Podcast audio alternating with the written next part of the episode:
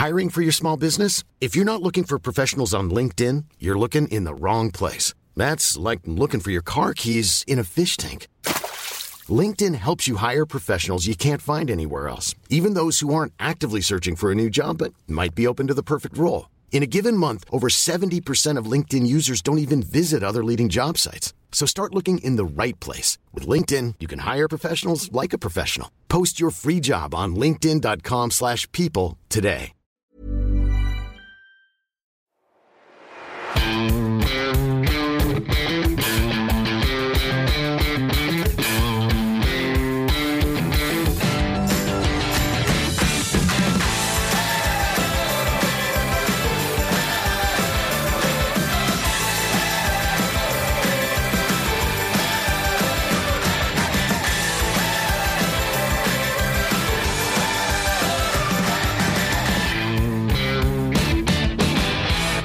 Ein herzliches Moin Moin und herzlich willkommen zu einer neuen Folge des Finanzrocker Podcasts.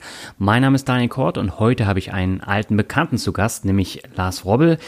Ich habe den Lars äh, vor knapp anderthalb Jahren schon mal interviewt. Da ging es rein um das Thema Peer-to-Peer-Kredite. Und ähm, dieses Mal soll es in erster Linie um die nebenberufliche Selbstständigkeit gehen. Und Lars hat sich in den vergangenen 12, äh, 13 Monaten einen enormes Business aufgebaut und ich habe ihn einfach darum gebeten, dass er mal ein bisschen darüber erzählt und das macht er dann auch und ich denke, du kannst aus seinen Ausführungen viel lernen, viel mitnehmen und äh, dich auch vielleicht inspirieren lassen, selber was auf die Beine zu stellen. Daneben geht es natürlich auch um seine Geldanlagen, die sich in den vergangenen Monaten ebenfalls ein bisschen gewandelt haben und natürlich auch um Reisen, Peer-to-Peer-Kredite und noch eine ganze Menge mehr. Ja, und diese Folge wird dir präsentiert von Salon, der Personal Shopping Plattform von Salando für den individuellen Geschmack. Lass dir auf Basis deiner Vorlieben von einem Stylisten eine Outfitbox schicken und probiere die Kleidung unverbindlich an. Du behältst nur, was dir gefällt und schickst den Rest kostenlos zurück. Wenn du meinen Podcast schon etwas länger hörst, dann weißt du, dass ich ein absoluter Shopping-Muffel bin und eher auf solche individuellen Beratungsangebote stehe. Von daher habe ich auch schon alle ausprobiert und der Eindruck von Salon ist mit Abstand am besten. Das fängt damit an, dass der Anmeldefragebogen sehr genau die persönlichen Vorlieben erfasst. Egal ob Preis, Marken, Farben, Schnitt oder Muster, du kannst alles im Vorfeld festlegen. Und ich stehe auch nicht sonderlich auf Hemden und Sakkos, sondern eher auf Kapuzenjacken und Sneaker. Und deswegen kann ich das, was ich nicht mag, von vornherein aus der Box ausschließen. Und bevor deine kompletten Outfits auf Reisen geschickt werden, hast du 24 Stunden Zeit, dir die Kleidungsstücke schon vorher online oder über die App anzuschauen und Sachen, die du nicht magst, gleich rauszunehmen. Dafür werden vom Stylisten Alternativen ausgewählt, die dann gleich in die Box kommen. Und so ist die Trefferquote bei der Auswahl gleich viel höher. Wenn auch du Salon einmal ausprobieren möchtest, dann erhältst du mit dem Code Finanzrocker 25 Euro Rabatt auf deine erste Box. Geh einfach auf www.salon.de slash Finanzrocker und gib während des Bestellprozesses den Code ein. Der Code gilt für Deutschland und Österreich. Schweizer nutzen bitte den Code Finanzrocker CH. Jetzt wünsche ich dir viel Spaß beim Entdecken und wir gehen jetzt ab zum Interview. Auf geht's! Ja, herzlich willkommen zu einem neuen Finanzrocker-Interview. Dieses Mal habe ich jemanden zu Gast, der schon mal bei mir im Interview war, nämlich Lars Robbel von Passives Einkommen mit Peer-to-Peer-Krediten. Und ich kenne den Lars jetzt auch schon seit äh, ja über anderthalb Jahren und äh, wir stehen auch im regen Kontakt und tauschen uns über diverse Themen immer wieder aus. Und ein Thema abseits von den Peer-to-Peer-Krediten ist nämlich das nebenberufliche Arbeiten, die nebenberufliche Selbstständigkeit. Und wir haben in der Vergangenheit häufiger darüber gesprochen und haben jetzt gesagt, wir machen eine Podcast-Folge genau über dieses Thema. Und deswegen bin ich sehr, sehr froh, Lars, dass du heute da bist. Herzlich willkommen im Podcast. Ja, hi Daniel. Schön, dass ich mal wieder hier sein darf. Ja, ich meine, du bist ja auch immer ein sehr angenehmer Gesprächspartner und vor allen Dingen, da kommt auch immer sehr, sehr viel Input bei raus. Ja, so soll es ja auch letztendlich sein. Genau. Nichtsdestotrotz, ähm, für die Leute, die dich noch nicht kennen, magst du dich noch mal kurz vorstellen? Ja, klar, kann ich machen. Auch wenn du es natürlich einfach reinschneiden könntest aus der alten Folge. Nein, das passiert nicht. Okay, ja, mein Name ist Lars Worbel. Ich bin 33 Jahre alt und komme aus dem schönen Ostwestfalen und bin von Beruf IT-Berater. Nebenher betreibe ich aber noch diverse Internetprojekte in Eigenregie. Mhm. Auch wenn mich die Leute immer mit Peer-to-Peer-Krediten in Verbindung bringen, war und ist das eigentlich eher nur ein Hobby. mhm. und ja auch nur ein Nebenprojekt aus Interesse.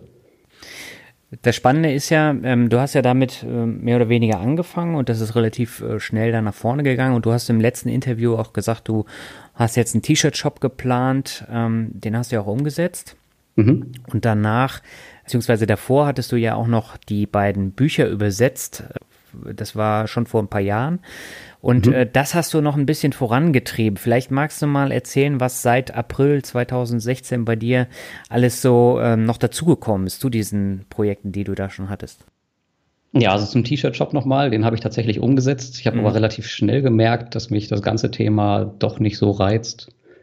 Ähm, ja, es ging da sehr viel mit Facebook-Werbung ja. etc. Und das war irgendwie nicht so mein Fall, nicht so mein Herzensprojekt. Das besteht noch alles, aber das wird momentan nicht aktiv bewirtschaftet. Mhm. Was ich dann gemacht habe, sind, ist eher, ich habe ein altes Projekt fokussiert. Und zwar habe ich ja, wie du gerade schon gesagt hast, 2012, 2013 angefangen, Bücher zu schreiben. Mhm. Und dieses Know-how habe ich im letzten Jahr nochmal aktiv erweitert und ja, perfektioniert. Mhm. Ich schreibe jetzt zwar immer noch selbst gerne und das wird auch so bleiben, aber ich habe auch angefangen, mich um den ganzen Prozess drumherum zu kümmern und das Schreiben selbst an andere auszulagern. Und wie hat sich jetzt das Thema Peer-to-Peer-Kredite bei dir weiterentwickelt? Äh, du hast ja gesagt, äh, du betreibst es nach wie vor. Das Thema ist ja äh, noch wesentlich größer als jetzt vor anderthalb Jahren. Was, was hast du da jetzt noch für Ziele mit, mit deinem Blog? Mit dem Blog, was habe ich für Ziele? Also Ziele weiß ich gar nicht. Hatte ich eigentlich nie so wirklich. Der Blog hat sich sehr, sehr gut entwickelt. Mhm. Und ja, wie ich gerade schon sagte, das war eigentlich immer nur ein Hobbyprojekt, aber ich bin mittlerweile halt ziemlich gut positioniert, habe persönliche Kontakte zu allen Plattformen, auf denen mhm. ich investiere und das macht auch richtig Spaß. Es gibt ja inzwischen auch eine Community, die kennst du ja auch auf Facebook. Ja. Die hat mittlerweile fast äh, 2000 Mitglieder. Mhm. Und ja, das ist halt total toll auch für die Mitglieder, dass man sich da untereinander austauschen kann. Ich konnte auch von den Plattformen selbst Mitarbeiter gewinnen, die da halt mitdiskutieren. Die kannst du einfach taggen mhm. und dann beantworten die dir die Fragen. Und zielmäßig, ja, es gibt noch einen Videokurs, der wird jetzt die nächsten Tage fertig werden und nächstes Jahr auch nochmal eine Auflage von dem Peer-to-Peer-Ratgeber, wo mhm. ich ja auch einen prominenten äh, Gastautor gewinnen konnte. und ja, aber mal schauen, wie sich das noch so entwickelt. Also das ist und bleibt auf jeden Fall ein Hobby, weil ich einfach gerne meine Erfahrungen da teile und darüber schreibe. Aber das ist jetzt kein eigentlich nie als Businessprojekt geplant gewesen. Ja. Wie siehst du die Peer-to-Peer-Szene allgemein? Ist es ähm, jetzt so die Peak, ähm, die man da erreichen kann, oder geht das Ganze noch ein ganzes Stück weiter? Weil äh, da kommen ja immer wieder neue Plattformen aus dem Boden, auch sehr gute, was man sagen muss. Ja, also man denkt immer wieder, alle jedes Vierteljahr, okay, jetzt mhm. ist der Peak erreicht und dann kommen wieder neue Plattformen. Jetzt die letzte, die aufgemacht hat, das ist RoboCash. Mhm. Ähm, die ist auch recht stark am Wachsen. Dann waren auch Via Invest, ja, und Mintos ist ja inzwischen schon ein Riese geworden. Ja. Und die Erfahrungen sind eigentlich größtenteils positiv bei den meisten Plattformen mhm. und das, das Ganze funktioniert noch nach wie vor. Und bei mir selbst ist das Peer-to-Peer-Investment auch das stabilste von allen. Mhm. Und ich hoffe, dass sie das noch so lange wie möglich hält. Ähm, glaube aber auch, dass eigentlich irgendwann mal eine von diesen Plattformen baden gehen müsste. Ich mhm. hoffe, es ist nicht Mintos. werden sich einige umgucken, aber ja. eigentlich ja, was, was immer raufgeht, muss auch irgendwann mal runtergehen, ist ganz klar. Mhm. Ähm, das heißt, du investierst auch nach wie vor dann in die Peer-to-Peer-Kredite? Ähm, ja, ich bin mittlerweile sogar auf fast elf, zwölf Plattformen aktiv.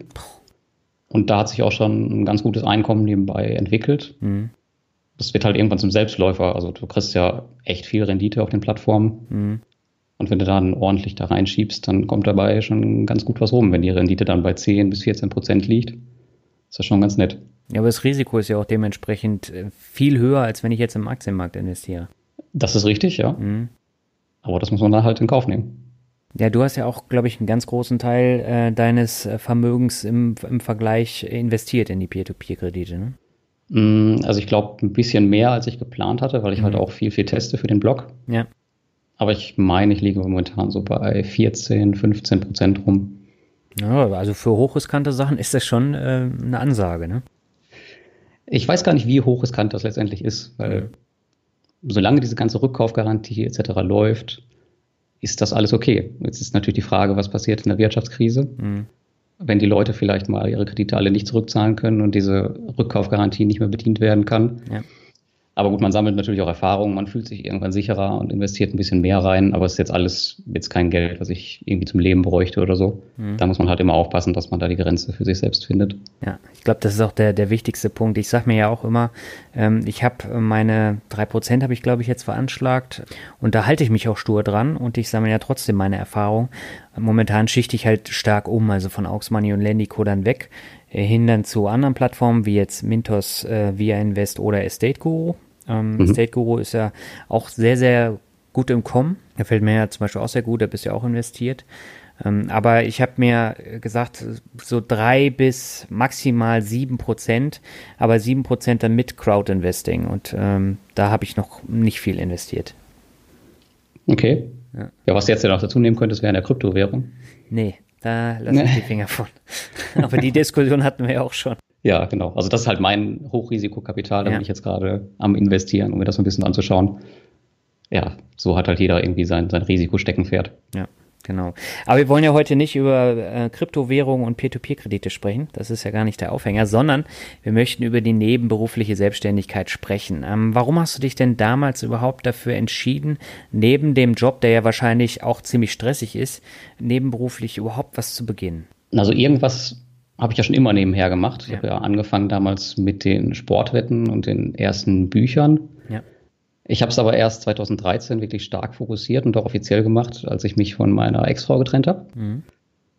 Also ich habe seit jeher irgendwie so einen, so einen starken Lerndrang und viel zu viel Energie. Und die wollte ich jetzt ungern vor der Playstation verschwenden. Ja. Und da ich nach der Trennung anfangs nicht wirklich wusste, was ich in meiner Zeit anfangen sollte, habe ich halt diverse Dinge ausprobiert. Mhm. Angefangen mit einigen unerfolgreichen Affiliate-Seiten bis hin zu den letzten Buchprojekten, die mir halt mittlerweile ja den Großteil meines Lebensunterhalts auch sichern würden, falls mhm. erforderlich. Und hinzu kam immer noch, dass ich ein recht starkes Problem damit habe, von den finanziellen Launen eines einzelnen Arbeitgebers alleine abhängig zu sein. Mhm und jedes Jahr irgendwie nach mehr Geld zu betteln und sich auch mal mit einer Nullrunde zufrieden zu geben, das, das kommt irgendwie für mich auch überhaupt gar nicht in Frage. Mhm. Und, und was ist da so der konkrete Antrieb, dass du ähm, tatsächlich jedes Jahr mehr Geld haben möchtest? Was der konkrete Antrieb ist. Ja, wenn, wenn du sagst, du ähm, möchtest keine Nullrunde haben, das kommt für mhm. dich nicht in Frage. Ich meine, viele äh, ziehen sich ja dann ins Schneckenhaus zurück und äh, leisten halt weniger Arbeit. Äh, das kennt man ja äh, auch äh, aus, aus vielen Medien und äh, vielleicht auch von den Kollegen. Ähm, mhm. Du nimmst es aber aktiv in die Hand und du musst halt nicht betteln gehen, sondern du sagst, ich mache halt parallel was. Das ist ja auch ja. ein super Ansatz. Aber ähm, welches Ziel hat es äh, monetär für dich, dass du das dann wirklich äh, umsetzen möchtest oder musst, womöglich? Also es hat tatsächlich gar nicht mehr so ein monetäres Ziel, sondern eigentlich liebe ich total, neue Dinge zu lernen. Mhm. Also genau jetzt mit diesem Videokurs, den ich mache, da steht halt äh, kein monetäres Ziel dahinter. Ich wollte ja. einfach mal einen Videokurs machen und diese neuen Sachen lernen. Und das ist so ein bisschen, das ist so ein bisschen der Drang dahinter eigentlich. Mhm. Klar, es ist schön, wenn finanziell dabei was rumkommt. Da habe ich vielleicht auch hier und da ein bisschen Glück gehabt. Ja. Ähm, aber es war jetzt auch damals nie das Hauptziel. Mhm. Weil für die meisten wäre das ja das Hauptziel. Das, ja, richtig. Klar. Ja, aber ich sehe da auch, normal. Ja, natürlich ist es normal, aber ich sehe das als äh, falschen Trigger und als falschen Ansatz. Meinst du jetzt die finanzielle Freiheit als falschen Träger? Äh, ja, genau. Also dieses immer mehr, immer mehr, immer mehr verdienen. Ja. Ähm, und wenn du nur das im Fokus hast und dieses Lernen, was du jetzt eben erwähnt hast, eben nicht in den Fokus stellst, dann äh, hast du da ein Ungleichgewicht und dann funktioniert es ja irgendwann nicht. Also spätestens, wenn dann das äh, Geld nicht reinkommt. Richtig. Also da ich halt einen Finanzblock habe, äh, beschäftige ich mich halt äh, total gerne mit Finanzen. Ja.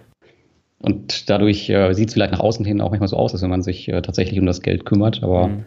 aber das bin ich ganz bei dir, das darf auf keinen Fall das, das Hauptziel sein. Mhm.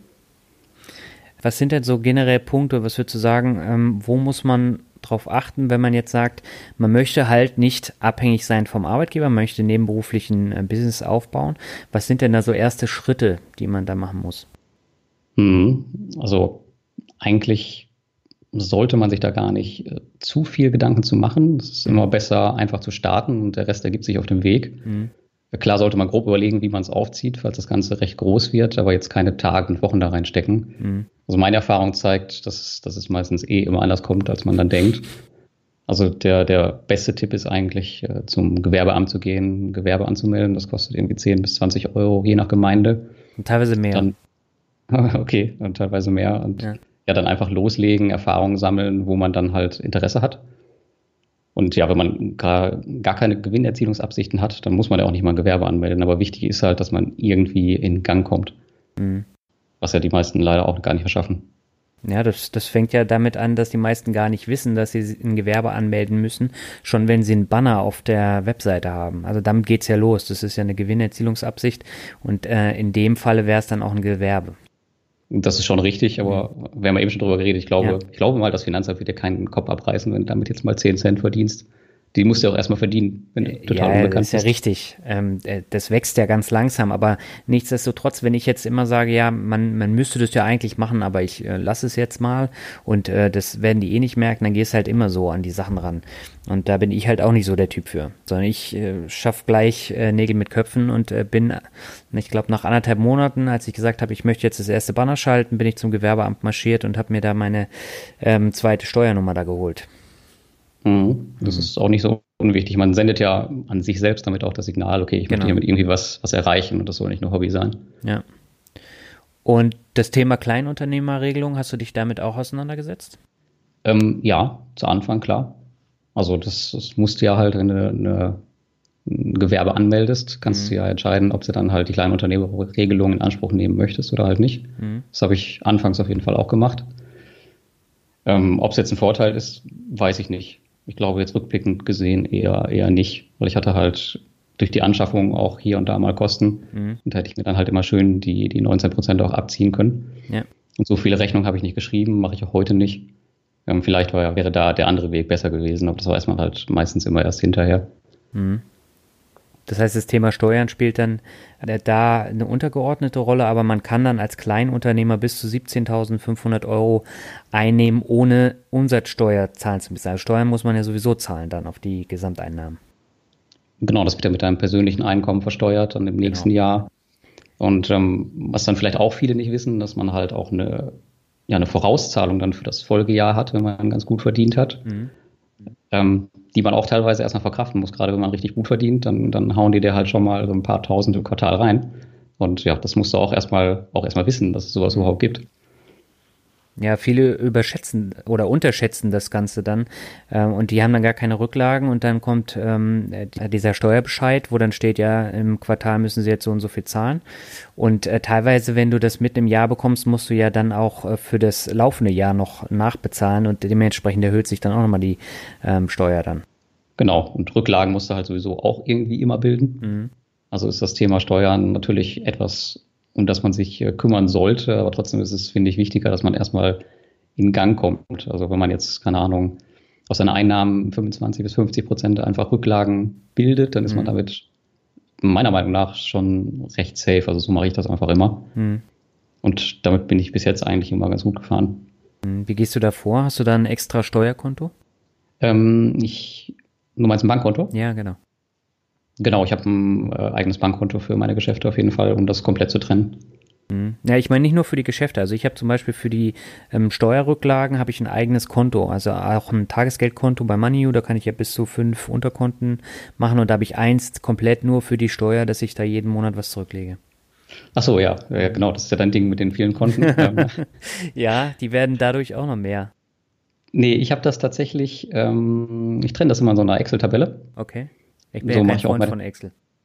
Ja, okay, das, das ist dann eher mein Ding. Ja. Ähm, es gibt aber auch Lösungen, wie zum Beispiel Contis.de, ich weiß nicht, ob du das kennst. Mhm. Ähm, da kannst du das einstellen, dass direkt immer von deinen Einnahmen, die auf dem Konto einkommen, ein bestimmter Prozentsatz einfach direkt als Rücklage genommen wird und automatisiert in so ein Unterkonto gepackt wird. Mhm. Das ist auch ziemlich cool, weil die sind direkt dafür ausgelegt, für Kleinunternehmer und Einzelunternehmer sowas halt äh, automatisiert zu machen. Mhm. Kann man das vergleichen mit, mit N26 als äh, Gewerbekonto? Ähm, ich kenne N26 jetzt nicht, aber ich würde mal sagen, ja. Ich mhm. habe äh, das Contest-Konto auch, aber ich habe es jetzt noch nicht aktiv geschaltet, ah, okay. als es ja auch noch nicht so lange gibt. Mhm. Ja, davon habe ich auch gehört und das ist ein super interessanter Ansatz. Ähm, da wird ja jetzt momentan noch an Stellschrauben äh, gedreht, aber gerade das Thema Steuern äh, ist da halt wichtig und da hast du das Unterkonto und das wird dann automatisch dann dahin geschiftet. Ne? Genau, die sind jetzt gerade dabei, glaube ich, die haben jetzt eine Kreditkarte rausgebracht. Was mich noch ein bisschen stört, ist, die haben noch gar kein Webportal. Also du kannst das nur über dein Android-Phone oder dein, dein, iPhone irgendwie aufrufen und damit mhm. kann ich halt noch nicht so richtig was tun. Ich brauche das am, wirklich am PC oder an meinem Notebook. Mhm. Aber das kommt wohl auch noch bis zum Ende des Jahres. Okay, also bei meiner N26-Karte äh, beziehungsweise dem Konto, ähm, da brauche ich das nicht im Web. Das mache ich alles über die App. Ähm, aber da ist ja jeder auch ein bisschen anders gestrickt. Ja, das ist vielleicht das Problem. Ich habe ich hab ein Windows-Phone noch, leider. Okay, und, dann ähm, liegt es daran. dafür gibt es einfach keine Apps. Ja, gut, das kann ich dann auch verstehen. Welche Rolle spielt denn der eigene Arbeitgeber bei diesem nebenberuflichen Arbeiten ähm, und, und wie sollte man das kommunizieren? Ich bin ja immer so ein Freund, dass man das äh, sehr offen dann auch äh, angibt, weil sonst hat man hinterher nur Probleme. Ähm, wie siehst du das? Ähm, ja, also wie man das kommuniziert, das muss natürlich jeder für sich selbst beantworten. Ja. Äh, ich kann nur sagen, also ich für meinen Teil habe es auch von Anfang an komplett offen kommuniziert. Mhm. Alle Kollegen wissen, was ich da nebenher treibe und ich setze trotzdem noch eine sehr ähm, hohe Priorität auf mein Angestelltenverhältnis. Mhm. Vielleicht nicht mehr so wie früher, weil es einfach nicht mehr notwendig ist, aber wenn man den Job halt irgendwie am Leben erhalten möchte, weil er einem Spaß macht, dann, dann muss man logischerweise auch ein bisschen was dafür tun. Aber es macht jetzt keinen Sinn, da irgendwie groß, groß Geheimnisse draus zu machen. Mhm. Und mit der Zeit muss man aber immer wieder aufs Neue schauen, wie man seine Prioritäten setzen möchte und ob es nicht Sinn macht, auf Teilzeit zu gehen, wie ich das jetzt mhm. zum Beispiel ab 2018 mache. Mhm. Ähm, wenn man dann einfach Zeit für seine Projekte braucht oder für, für was auch immer man das braucht. Mhm. Ähm, das heißt, warum bleibst du dann nach wie vor in deinem Hauptjob, ähm, wenn du schon sehr gut laufende Geschäfte hast? Liegt es einfach daran, weil dir der Job so viel Spaß macht, weil die Kollegen so toll sind oder was ist da der, der Ansatz? Ähm, das ist, glaube ich, eine Mischung aus allem. Also der mhm. Job ist tatsächlich äh, ganz nett, macht Spaß. Man verdient ganz gut. Mhm. Und was aber der Hauptpunkt bei mir ist, das ist die Routine. Ich bin so ein absoluter Gewohnheitsmensch und ich habe okay. halt montags bis freitags immer den gleichen Tagesablauf, dadurch, dass ich da halt arbeite. Ja. Ich kann mir das also wir haben flexible Arbeitszeiten, wir können das, das relativ flexibel zusammenstecken alles. Mhm. Und so kann ich dann natürlich meinen Tag optimal auch auf meine eigenen Projekte abstimmen. Okay. Und trotzdem kann ich es noch schaffen, ähm, arbeiten zu gehen. Und das, das Witzige ist auch, was ich festgestellt habe, wenn ich ganz normal arbeiten gehe, dann schaffe ich genauso viel für meine privaten Projekte, als wenn ich jetzt am Wochenende irgendwie den ganzen Tag daran arbeiten kann, weil ich halt einfach so in diesem Produktivmodus bin. Mhm. Und das ist halt halt schon genial. Also es gibt einfach keinen Grund, es einfach zu lassen. Also ich würde dann wahrscheinlich nicht unbedingt mehr schaffen. Okay, jetzt muss ich ja sagen, wir hatten eine Session äh, in Tallinn ähm, beim Citizen Circle, äh, bei der Citizen Circle Konferenz und da haben wir ja genau darüber gesprochen. Und du hast ja ein ganz ich würde schon sagen, extremes Zeitmanagement. Das äh, kam, glaube ich, gerade auch so ein bisschen rüber. Ähm, mhm. Hast du da vielleicht so ein paar Tipps und Tricks, wie man das vernünftig strukturieren kann, selbst wenn ich jetzt keine Gleitzeit habe? Ähm, wie, wie gehst du da vor? Wie setzt du denn die Prioritäten? Ja, also das Zeitmanagement spielt natürlich schon eine extreme Rolle, wie du gerade mhm. schon gesagt hast. Ähm, was ich halt immer mache, ich mache eine, eine Wochenplanung. Mhm. Also ich plane immer sonntags meine gesamte Woche vor. Es gibt also niemals einen Tag, wo ich nicht weiß, was zu tun ist. Das hört sich jetzt erstmal anstrengend an, aber trotzdem kann man seinen Tag ja noch flexibel planen. Man darf halt nie irgendwie nach Hause kommen, äh, sich eine Stunde irgendwie hinsetzen und sich dann erst fragen, okay, was, was tue ich denn jetzt für meine nebenberufliche Selbstständigkeit? Mhm. Und dadurch, dass man halt diese Wochenplanung hat, hat man halt, gibt man sich selbst Sicherheit und Routine. Okay. Das kann man natürlich, das muss man nicht nur für, für das Business machen, das kann man natürlich auch für sein ganzes Leben nutzen wenn halt alles gut strukturiert ist und in der Routine ist, dann läuft halt alles rund besser. Das ist zumindest meine Meinung und auch meine Erfahrung. Hm. Das heißt, du bist da auch nicht so flexibel und kannst dann auch nicht so wirklich abweichen. Ähm, doch, klar, das kann ich schon. Also ich, ich strukturiere beispielsweise alles mit Trello. Das ist ja dieses äh, Projektmanagement-Tool, wo man mhm. schön die Karten hin und her schieben kann. Ob ich jetzt mal einen Task heute mache oder morgen, ja. das, ist, das spielt nicht so die Rolle. Wichtig ist halt immer, dass ich weiß, okay, da ist noch was zu tun und generell steht das halt heute an. Aber wenn da was Wichtiges kommt, dann kann man das natürlich auch mal verschieben. Mhm. Ja, Trello hast du jetzt schon erwähnt. Ich nutze noch Todoist, ähm, wo ich dann die einzelnen To-Dos dann tatsächlich dann auch eintrage. Und die kann man dann auch verschieben, wenn man es dann eben nicht schafft. Aber so habe ich dann eben auch eine gewisse Kontrolle über die einzelnen Tage und die einzelnen Aufgaben, die ich dann habe. Aber ich plane jetzt zum Beispiel die Woche nicht konkret vor. Ähm, aber ich weiß halt ungefähr, was ich dann ähm, bearbeiten muss. Also zum Beispiel, wenn ein Podcast rauskommt, muss ich den dann bearbeiten, der steht dann ganz oben ähm, und alles andere steht dann halt so ein bisschen zurück. Ähm, du hast es ja durchaus noch ein bisschen anders getaktet. Das heißt, ich glaube, du hast jeden Tag zwei Stunden für dein Business, oder? Ich versuche meistens drei zu haben. Also Ach, drei, okay. Drei Aufgaben, die ich mir stecke, wovon einer immer der Task ist, der gemacht wird. Also der wird nie verschoben. Mhm. Dieser sogenannte äh, Most Important Task nennt man ja. ihn ja auch.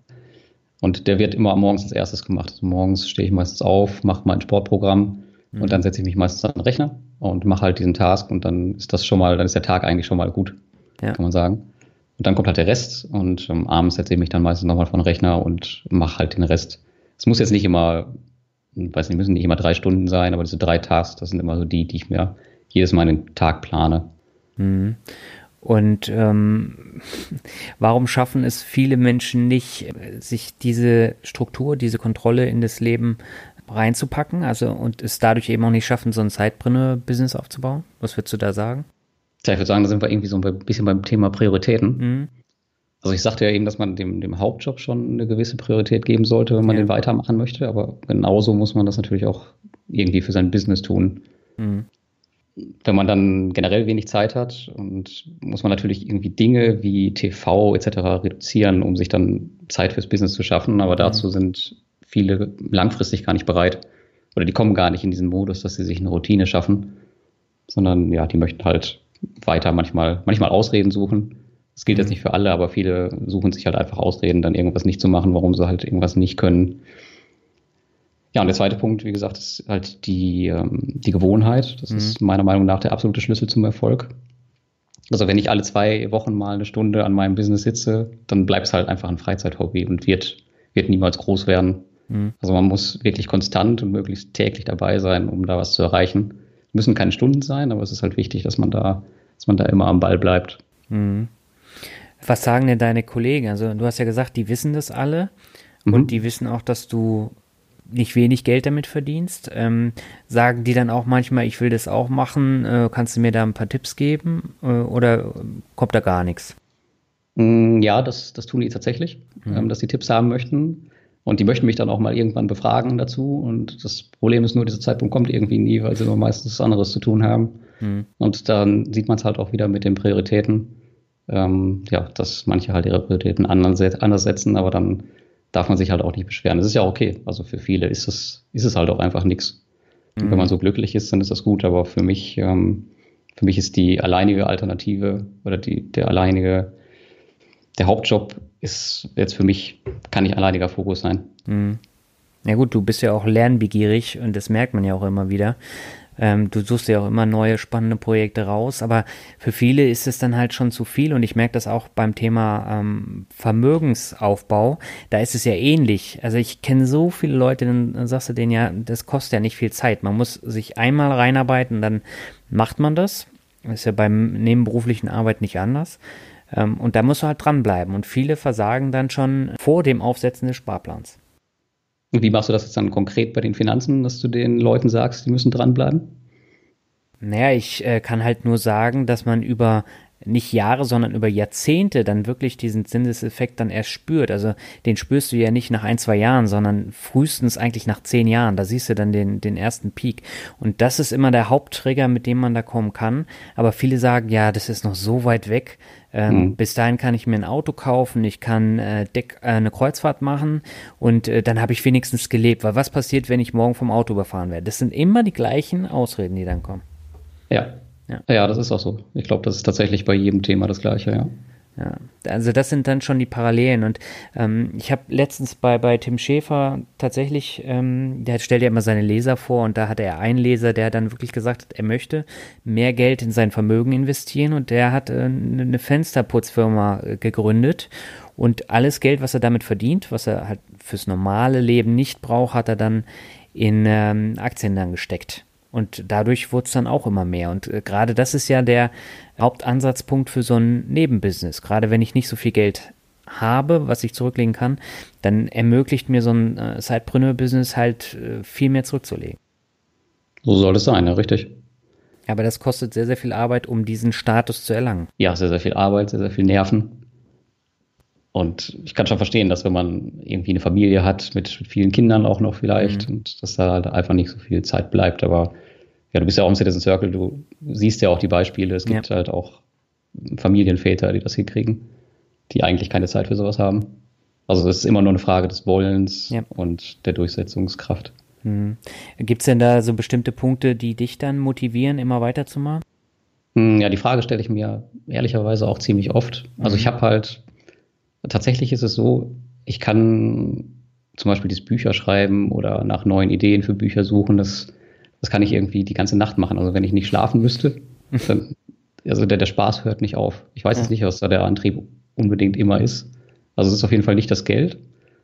Ähm, das macht mir aber Spaß, wenn man, wenn aus dieser Idee dann irgendwann so ein Produkt entsteht, was dann fertig ist und was man auf den Markt bringt. Mhm. Das ist halt einfach total klasse. Das ist erstmal nur ein Gedanke im Kopf und dann wächst es immer weiter und irgendwann ist dann da ein Produkt auf dem Markt, das sich der Kunde kaufen kann und womöglich auch noch irgendwas dabei lernt. Und das ist halt einfach cool. Ich glaube, das ist es, was mich dann letztendlich antreibt, zumindest bei den Büchern. Mhm. Wenn wir jetzt gerade schon bei den Büchern sind, so das Thema Self-Publishing hat ja in den letzten Monaten auch enorm viel Auftrieb bekommen. Ähm, viele können sich darunter gar nicht so viel vorstellen, weil die ähm, surfen bei Amazon, schauen sich die Bücher an und merken, ja, es gibt da immer mehr Bücher. Man sieht es auch in den Bestsellerlisten. Ähm, was würdest du denn sagen? Warum hat sich das denn so extrem gut entwickelt, dass da immer mehr Self-Publisher ihre Bücher veröffentlichen? Ja, zum einen, weil es halt, weil halt viele gemerkt haben, dass es wirklich einfach ist, erstmal mhm. das Buch auf den Markt zu bringen. Ja, und einige haben halt auch gemerkt, dass es einfach ist, den anderen Leuten dieses Wissen beizubringen mhm. und denen gerade mal zu erzählen, wie man auf dem Kindle-Markt in zwei Monaten 3000 Euro verdienen kann. Was dabei rauskommt, sieht man allerdings auch. Also es gibt jetzt sehr, sehr viel Schrott bei, mhm. bei Amazon mit den 99 Cent Büchern. Wenn du dir mal so ein Ding runterlädst, dann sind die Dinger nicht mal Korrektur gelesen, haben 30 Seiten und 50 5-Sterne-Bewertungen. Ist und, das ja, so? 50 5-Sterne-Bewertungen? Die kriegen relativ schnell diese vielen Bewertungen. Ja, das ist, das ist leider so. Okay. Und ja, das ist auf jeden Fall ein Riesenproblem. Also der Kunde fühlt sich da verarscht und ich merke es beispielsweise auch bei meinen Kindle-Umsätzen, dass die jetzt nicht so steigen wie jetzt beispielsweise Taschenbücher. Mhm. Weil einfach der Markt in Deutschland, habe ich zumindest das Gefühl, gar nicht steigt, weil sich, das ist, das ist meine Ansicht, die Kunden, glaube ich, irgendwann verarscht fühlen. Also bei einem Buch, dann siehst du vielleicht darüber hinweg, aber wenn das ein zweites oder ein drittes Mal passiert, dann kaufst du da einfach nichts mehr. Mhm. Also auf der einen Seite ist es gut, dass man Bücher veröffentlichen kann, so einfach, aber man muss ja. natürlich auch echt schauen, dass der Content passt und wirklich hochwertigen Content produzieren, der sich dann auch viele Jahre am Markt hält und nicht nur irgendwie ein, zwei Monate. Mhm. Das heißt, Qualität ist dir da sehr, sehr wichtig, um einfach aus der Masse herauszustechen. Ich glaube, Qualität ist auch einfach der Schlüssel, damit sich die Bücher später auch noch verkaufen. Meine Bücher von, von 2013, die verkaufen sich beispielsweise heute viel besser als damals, mhm. weil sie sich jetzt inzwischen im Markt gesetzt haben. Die haben mit der Zeit Rezensionen gesammelt. Äh, jetzt sind noch Hörbücher dazugekommen. Und ja, das Publishing-Business ist halt in meinen Augen nicht so, so ein Quick-Win, wie es ja halt viele ähm, verklickern wollen, sondern da steckt halt auch richtig Arbeit drin. Mhm. Und ja, letztendlich geht es halt wie immer bei den Produkten darum, dass man den Leuten am Ende ein Produkt liefert, dem die auch was tun können und wo sie sich halt nicht verarscht fühlen. Mhm. Ansonsten machen sie sich selbst halt auch irgendwann den Markt einfach kaputt. Ja, was würdest du sagen, ähm, ist es in Deutschland nach wie vor sehr taschenbuchlastig bei den Käufen? Ähm, das kommt sehr auf das Genre an, aber es, Taschenbücher werden immer noch mehr gekauft als Kindle, ja. Also ich glaube, in den USA ist es anders. Mhm. Da ist der Kindle-Markt ja riesig, aber hier kommt er nicht so richtig ran nicht, nicht so richtig nach, habe ich das Gefühl. Ähm, ja, wird sich zeigen, wie sich das in den nächsten Jahren entwickelt. Also ich persönlich lese zum Beispiel lieber Kindle, mhm. weil es einmal günstiger ist und zweitens habe ich nicht schwere Bücher im Gepäck, wenn ich auf Reisen bin, sondern immer meine ganze Bibliothek auf meinem Tablet. Aber das ist jeder anders. Also so ein Kochbuch, das haben halt oft Leute gerne einfach in der Küche. Mhm. Ich habe jetzt auch gerade die Diskussion gehabt, es gibt ja immer mehr Bibliotheken, ich glaube, das hatte ich sogar auch mit Albert in einem Podcast, immer mehr ähm, Bibliotheken, die dann auch E-Books anbieten oder PDFs, die dann ähm, für eine Zeit lang ähm, nutzbar sind. Äh, die kannst du aber zum Beispiel nicht auf dem Kindle nutzen, sondern nur auf dem Tolino oder auf anderen Lesegeräten. Hast du denn auch einen anderen Markt abseits vom Kindle, das heißt äh, iTunes oder Hugendubel oder alles, was dazugehört, oder hast du tatsächlich nur Kindle und Amazon? Ähm, ich bin größtenteils auf Amazon. Ich ähm, bin aber gerade dabei, über ePubli beispielsweise meine Bücher da auch ähm, zu, zu platzieren. Allerdings, weil die noch ein erweitertes Spektrum haben. Die haben beispielsweise gebundene Ausgaben, mhm. die du dann in die Bibliotheken auch bringen kannst. Okay. Aber was den Kindle-Markt angeht oder die E-Books, da ist Amazon einfach deswegen ungeschlagen, weil du da sehr, sehr schnell Sichtbarkeit bekommst und weil mhm. der Marktanteil von Amazon einfach viel, viel größer ist als ja, alle anderen zusammen. Mhm. Also es macht nicht so viel Sinn. Und es gibt ja dieses Kindle Unlimited Programm. Ja. Und damit bindest du dich halt auch an Amazon für mindestens 90 Tage. Es mhm. bietet dir allerdings auf der anderen Seite auch sehr, sehr viele Vorteile. Ja, ich habe es ja bei meinem Buch jetzt gemerkt, das wurde ja auch äh, ausgewählt für die Prime-Kunden. Mhm. Ähm, das ist so ein ganz komischer Prozess bei Amazon. Das heißt, du kriegst deine E-Mail, dann musst du dann eine krude Bestätigung zurückschreiben. Und wenn du Glück hast, wird es ausgewählt und dann kommst du dann auch für 90 Tage in dieses Prime-Programm. Das wird dann gesondert vergütet. Aber dann macht Amazon halt so krass viel Werbung. Und das habe ich eben auch gemerkt in den vergangenen drei Monaten, wo ich fast durchgehend auf Platz 1 in ähm, der Kategorie Börse und Geld, glaube ich, war. Ja. Ja, ja, das bringt schon was und das mhm. äh, sorgt halt auch für die Sichtbarkeit. Und wenn du dann noch Taschenbücher dran hast, dann zieht das natürlich die gesamte Produktkette hoch. Ich habe momentan auch drei Bücher, die im Programm sind. Mhm. Und das merkst du halt innerhalb der ersten Woche. Und die sind da drei Monate, glaube ich, drin. Das ist schon, schon ganz nett, was die sich da ausgesagt haben. Mhm. Natürlich wirst du als, als Publisher so ein bisschen, ja, ich sag mal, was Kindle angeht, wieder pauschal abgefrühstückt mit ein paar Euro. Mhm. Aber wie gesagt, es wird halt erst lukrativ dann, wenn dann halt noch andere Produkte wie Taschenbücher oder Hörbücher dranhängen. Ja. Hörbücher hast du jetzt ja wieder erwähnt. Warum Hörbücher? Ist da der Markt noch stärker im Wachsen als jetzt bei den E-Books? Ähm, ja, ich glaube, das ist noch nicht so richtig in Deutschland angekommen. Mhm. Also man merkt das, wenn man bei Audible sucht. Also die, die großen Verlage haben da meistens ihre Bücher eingesprochen, aber Self-Publisher sind da noch weitestgehend komplett raus. Mhm. Ähm, ja, und da bin ich jetzt halt auch gerade dabei, meine ganzen Bücher einsprechen zu lassen. Und es, es lohnt sich auch wie meisten Self-Publisher einfach nicht, weil der, das Einsprechen, wenn man es nicht selbst macht, ähm, mhm. relativ teuer ist. Also da musst du schon mit Kosten rechnen, die teilweise die Produktionskosten des, der gesamten anderen Produkte übersteigt, wenn du da eine ordentliche Sprecherin oder einen Sprecher hast. Ja. Aber rentiert sich das denn auch von den Verkäufen? Ja, also es kommt sehr, sehr auf das, auf das Genre da auch wieder an. Also mhm. ich habe wenn du jetzt zum Beispiel ein Rezeptbuch irgendwie ähm, einsprechen lässt, dann ist das jetzt nicht so interessant wie zum Beispiel ein Erotikroman oder sowas. Ja. Also es ist sehr, sehr abhängig dann vom Genre, was man sich halt, was man sich halt anhört. Aber mit gesundem Menschenverstand kann man da äh, schon, schon so ein bisschen seine Nische finden eigentlich. Okay, und wie viel von diesen ganzen Prozessen, die du jetzt ähm, erläutert hast, machst du dann noch selber? Ähm, eigentlich nicht mehr so viel, ehrlicherweise. Mhm. Also was ich halt äh, mache, das ist das, die gesamte Themenrecherche damit das Produkt halt möglichst gut bei Amazon dann letztendlich platziert ist. Mhm. Und auch den ganzen ähm, Nachlauf mache ich so ein bisschen, also wie sich das Produkt dann, wenn es dann draußen ist, ähm, auf Amazon platziert und mhm. wie es sich dann auf Audible platziert. Äh, aus dem, den, um das ganze Zeug kümmere ich mich noch, aber alles, was dazwischen steht, das ist eigentlich weitestgehend ausgelagert. Also das Schreiben des Buches selbst, das Design und alles, was da noch so dazugehört, Buchbeschreibungen etc. Also auch die Buchbeschreibung, das ist nochmal extra äh, im Vergleich zum Text. Ähm, ja, genau, richtig. Okay. Das heißt, das lässt du dann extern lesen und dann eine Kurzzusammenfassung machen oder wie geht man da vor? Ähm, meinst du jetzt bei der Buchbeschreibung? Ja. Ja, die Buchbeschreibung, die musst du dir wieder so vorstellen wie so ein Blogartikel. Okay. Das heißt, da ist bei Amazon wieder das, äh, die Suchmaschinenoptimierung sehr mhm. wichtig und davon wiederum versteht der Autor meist relativ wenig. Deswegen mhm. ist es da schon, schon sinnvoll, wenn das, wenn das getrennte Leute machen. Okay. Weil da geht es dann wirklich darum, auch wieder Keywords unterzubringen in den Beschreibungen, dass ähm, das Buch vielleicht höher rankt und solche Späßchen. Das, das, muss man halt kennen und das kennen die meisten Autoren halt einfach nicht. Die sind halt einfach nur dafür da, ähm, ein gutes Buch zu schreiben.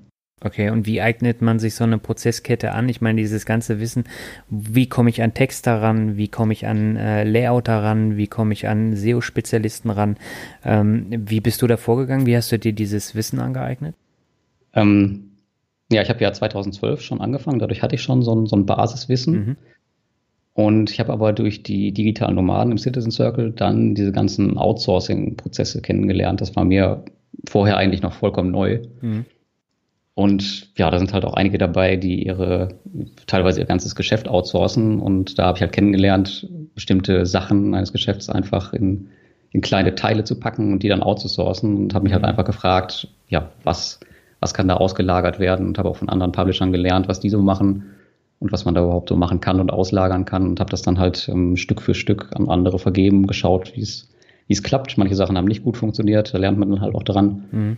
Aber jedes Buch wird dann halt wieder ein Stückchen besser. Mhm. Musst du da stark in Vorleistung gehen? Ähm, ja, mittlerweile sind die Bücher richtig, richtig teuer. Mhm. Weil halt auch am Ende wirklich ein gutes Produkt rauskommen soll. Und das kann man nicht mit Ghostwritern machen, die dir für 200 Euro ein Buch schreiben, was halt der Normalfall ist bei Amazon. Also diese ganzen Kindle-Bücher, die sind wirklich auf, ja, auf so einer Basis geschrieben. Das mhm. sind dann irgendwelche, ja, manchmal Internetzusammenfassungen, die du dann dir halt selbst auch gerade in 10 Minuten ergoogeln kannst. Mhm. Und ja, das, das nennen sie dann halt Buch und verkaufen das. Aber wenn du dann halt ein ordentliches Buch haben möchtest, einen ordentlichen Ratgeber, dann musst du da auch schon entsprechend Geld reinstecken. Mhm. Das heißt, du hast nur Sachbücher dann auch im Portfolio? Ähm, momentan ja, richtig. Mhm. Mhm. Weil du vorhin Erotikromane angesprochen hast, das heißt, äh, das ist jetzt nicht dein Ziel, dann nochmal so ein großer Erotik-Bestseller zu werden. Ähm, nee, nee, bisher noch nicht. Also ich würde es gerne mal testen tatsächlich, aber okay. mir fehlt da noch so ein bisschen, noch so ein bisschen die Erfahrung und der Anker, wie man, wie man irgendwie Geschichten stricken kann oder was man da für Leute braucht, die das machen können. Aber das wäre doch mal ein spannendes Ziel, oder? Oder eine spannende Herausforderung. Ja, wäre vielleicht ein Jahresziel 2018, einen Erotikroman zu veröffentlichen. ja, da bin ich mal gespannt. Ich werde dich dann mal äh, so ein bisschen äh, fragen, dann 2018. Ja, mach das gerne. Neben dem Self-Publishing hast du dann noch weitere Projekte, die du da vorantreibst? Ähm, ja, momentan bin ich gerade dabei, einen Podcast vorzubereiten mhm. mit, mit meiner Freundin zusammen. Äh, das Thema verraten wir hier mal noch nicht. Aber es geht auf jeden Fall nicht um Finanzen und das ist halt auch ein Thema, wo es mir absolut gar nicht ums Geld verdienen geht, sondern ich möchte es einfach machen, weil es mich interessiert und ja. ich das auch lernen möchte. Und da wird wahrscheinlich auch im nächsten Jahr sehr, sehr viel Zeit reinfließen. Deswegen gehe ich da auch in meinem, in meinem Angestelltenverhältnis ein bisschen weiter runter. Mhm. Und ja, bin sehr gespannt, was, was da so kommt. Also das ist für mich auch ein komplett neues Feld. Mhm. Ja, ansonsten habe ich noch so, so kleine Sachen, das ist eben im Vorfeld erzählt, also ich habe jetzt noch einen YouTube-Channel an meinen, an meinen Blog angekoppelt. Ja. Weil ich da auch noch gar keine Erfahrung habe, was Videos etc. angeht und den Kunden da halt oder den Lesern auch einfach so ein bisschen noch eine andere Plattform zu bieten, dass sie mich halt nicht nur lesen können, sondern sich das Ganze auch anhören, wenn sie das denn wollen. Hm. Ja, ansonsten ein Riesenprojekt ist, oder eine Riesenbaustelle ist eigentlich immer noch mein, meine Investments. Das ist, glaube ich, immer so. Wieso Baustelle? Ich glaube, das ist, das wird nie anders. Also ich habe, ich probiere halt immer wieder neue, neue Sachen gerne aus, wie zum Beispiel hm. jetzt die Kryptowährung. Und deswegen ist es halt für mich auch immer ein Projekt, wo ich immer wieder Dinge umschmeiße, also ich, ich investiere zwar konstant in die Sachen weiter, aber wenn ja. ich irgendwas Neues ähm, rausfinde oder irgendwas Neues testen möchte, dann, dann mache ich halt schnell eine neue Baustelle auf und investiere da auch rein. Und ja, deswegen nenne ich es immer Baustelle und Projekt. Okay, und was ist da dein Ziel, also gerade beim Thema Kryptowährung? Äh, beim Thema Kryptowährung, da habe ich ja selbst erst vor kurzem angefangen. Da ist es erstmal mein Ziel, ein bisschen was darüber zu lernen, wie das also sich alles verhält, wie sich der Markt verhält. Also ja. ich habe jetzt teilweise in den letzten zwei Monaten ging der Markt wirklich 70 Prozent runter, dann wieder innerhalb eines Tages 50 Prozent drauf. Das ist der Wahnsinn. Mhm. Und ein Ziel ist es da natürlich auch. Also mein, meine gesamten Investments sind darauf ausgelegt, dass ich mir passive Einkommen generiere. Mhm. Und das geht mit Kryptowährungen erstmal vordergründig nicht, aber es gibt einige Kryptowährungen, die tatsächlich auch ausschütten, also so eine Dividende. Mhm. Dafür kenne ich jetzt einen oder ich glaube zwei. Und ja, da versuche ich halt zu testen, auch irgendwie da draußen ein Konstrukt zu bauen, was halt ausschüttet, langfristig. Aber das ist ja wieder ja, eine eigene Welt für sich mit dem Tauschen hin und her. Das, das, du kriegst ja nicht mehr normales Geld so einfach mhm. raus, wenn du einmal eine Kryptowährung angelegt hast. Also ich sehe da eigentlich nur Nachteile außer den steigenden Kurs. Und das ist für mich dann so ein bisschen Blendwerk. Ähm, du siehst nur Nachteile tatsächlich. Mhm.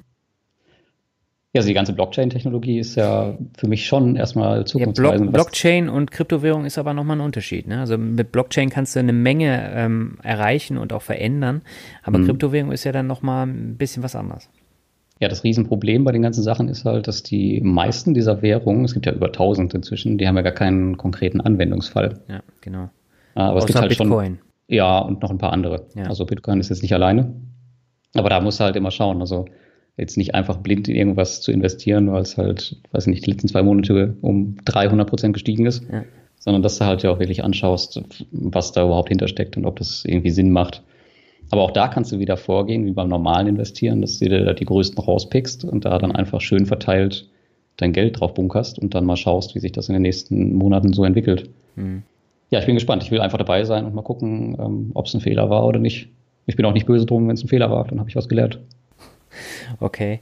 Ähm, du hast jetzt gesagt, du arbeitest beim Vermögensaufbau Cashflow orientiert. Ähm, mhm. Wir haben vor anderthalb Jahren ja auch darüber gesprochen. Da hast du gesagt, du hast jetzt ganz viel in ETFs investiert. Das Thema Dividendenaktien spielt bei dir nach wie vor keine Rolle, oder? Ähm, doch, tatsächlich. Doch? Okay. Ja, ich investiere auch in Dividendenaktien, ja. Mhm. Ähm, auch relativ stark. Also ich habe die, die ETFs, die bespare ich soweit eigentlich gar nicht mehr so viel. Mhm weil ich da noch ähm, damals das Problem hatte, dass, dass das alles keine ausschüttenden Produkte waren, sondern tesorierende Produkte. Und ich habe halt irgendwann tatsächlich komplett umgestellt auf, auf Cashflow. Deswegen kamen halt auch die Dividendenaktien rein. Mhm. Und ja, also von daher bin ich da auch schon ganz gut dabei. Und bei den ETFs natürlich auch, aber jetzt nicht mehr so verstärkt, wie es vielleicht damals der Fall war. Mhm. Und Hauptziel ist dann tatsächlich nicht die Rendite an sich, sondern äh, die Cashflow-Orientierung. Ja, mhm, genau. Mhm. Warum ist das so?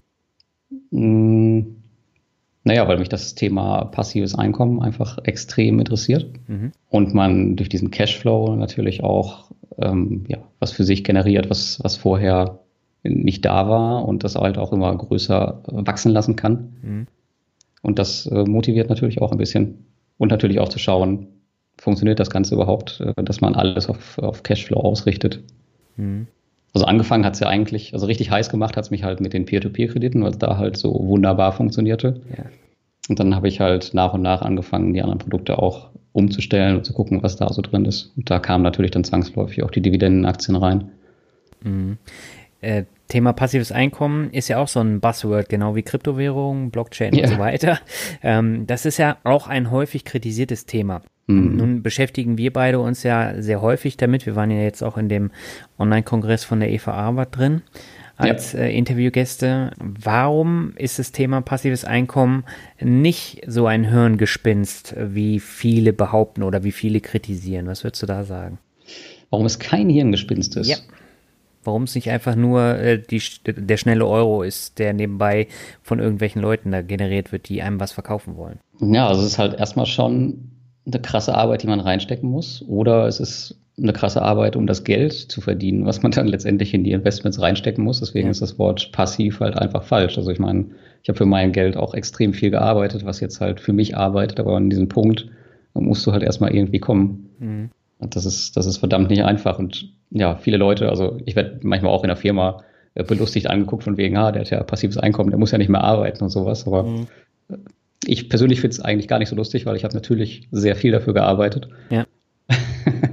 Und ja, da muss man sich halt tatsächlich klar machen, dass es nicht so einfach ist, wie sich's, wie sich's immer anhört. Und gerade was die Leute da so verkaufen, ist auch tatsächlich immer mit Vorsicht zu genießen. Da sollte man sich die Produkte auch sehr, sehr genau anschauen, ob das für mhm. einen Sinn macht.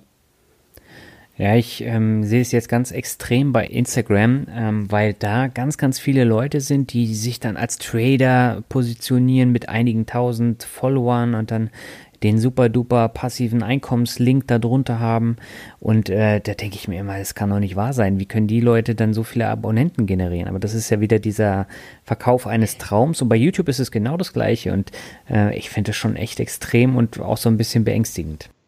Das Thema Geld zieht halt, zieht halt immer. Mhm. Und ja, Geld verdienen fürs Nichtstun, das, das möchte wohl jeder gerne. Und das ist halt ja so ein, so ein so ein Traum einfach von jedem, einfach nichts zu tun und einfach irgendwas zu kaufen und irgendwie was rein zu investieren und dann, dann läuft es schon. Mhm. Aber ja, wie, das, wie du das schon immer sagtest, mit der hohen Rendite kommt halt auch meistens das hohe Risiko. Ja, und da muss man dann schon differenzieren. Und ich meine, ich habe ja schon häufiger jetzt auch in meinem Podcast Gäste gehabt, die ein passives Einkommen aufgebaut haben. Und ähm, die erzählen ja auch, wie lange der Weg dahin war. Aber äh, dann kommen trotzdem immer noch so, so obskure Anfragen ähm, von wegen, ja, willst du nicht mein E-Book hier verkaufen, wie man schnell reich wird und so weiter. Also man muss da schon wirklich aufpassen, was man da ähm, glaubt und mitnimmt auch. Ja, also, also wir beide kennen uns ja ganz gut in der Online-Welt aus ja. und ich frage mich tatsächlich, wenn ich so manche Seite sehe, ähm, was die Leute tatsächlich bewegen kann, ähm, dieses teure Produkt zu kaufen, diesen Videokurs für 2000 Euro mhm. oder sonst irgendwas. Das, ich kann es auch teilweise echt nicht verstehen, aber das liegt, glaube ich, einfach daran, dass ich da schon jahrelang drin unterwegs bin, das mhm. einfach kenne und sofort sehe. Und jemand, der halt neu ist, der, ja, der fällt da voll drauf rein. Wäre ich ja. vielleicht auch ganz zu Anfang, keine Ahnung. Ja gut, also ich habe ja auch äh, Interviews gehabt und auch gehört, wo die Leute dann erzählen, ja, sie haben ähm, 10, 20, 30, 100.000 Euro in ähm, so Seminare gepackt oder auch Online-Kurse und äh, da weiß man ja am Ende nie so wirklich, was man bekommt. Und äh, ich habe das bisher auch gescheut und ich bin damit auch gut gefahren, aber es gibt natürlich auch gute Präsenzseminare, wo man ganz, ganz viel mitnimmt und das höre ich auch von ganz vielen. Ja, definitiv, aber es ist halt die Frage, ob man äh, tatsächlich ständig auf Seminare gehen muss und vor allem auf richtig teure Seminare, ja. um irgendwas voranzutreiben. Ich glaube nämlich eher nicht. Mhm wo wir das Thema Finanzen gerade schon haben. Es gibt einen sehr ausführlichen Artikel, der hat auch äh, im Netz die Runde gemacht von dir, wo du erzählt hast, dass du mittlerweile finanziell frei bist. Ähm, jetzt hast du ja eben schon gesagt, das geht nicht so schnell. Ähm, mhm. Und man muss sich natürlich auch so ein bisschen so die Bodenständigkeit bewahren. Was würdest du denn sagen, was war so ähm, der Moment, wo du gesagt hast, äh, jetzt bin ich finanziell frei, jetzt ähm, werden die Ausgaben, die ich habe, von den Einnahmen, die ich generiere, jetzt mit dem passiven Einkommen oder mit dem Haupteinkommen, wann, wann hattest du das erreicht? Wie lange hat es gedauert? Mm, also den Traum hatte ich, glaube ich, auch schon relativ lange, dass mhm. das irgendwann mal funktioniert. Ähm, wirklich geklappt hat es, glaube ich, dann Mitte letzten Jahres. Mhm. Ähm, ich bin auch jemand, der immer sehr, sehr viel rumrechnet und äh, Dinge lieber dann zweimal beleuchtet, bevor er irgendwas glaubt. Und für ja. mich war einfach der Punkt irgendwann da, wo ich gedacht habe, okay, jetzt hast du irgendwie deinen dein Lebensunterhalt gesichert. Also jetzt müsste schon echt viel wegbrechen, dass das jetzt schief gehen kann. Mhm.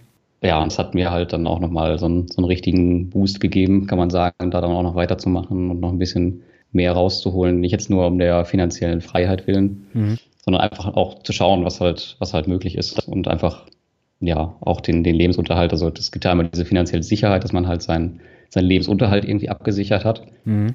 Aber davon kann man ja dann im Zweifel vielleicht auch gar nicht äh, so gut leben, wenn man jetzt einfach nur seine Miete bezahlen kann und das Essen. Man möchte natürlich auch noch ein bisschen mehr haben, mhm. nämlich auf den Standard kommen, den man halt normalerweise in seinem Angestelltenverhältnis hat.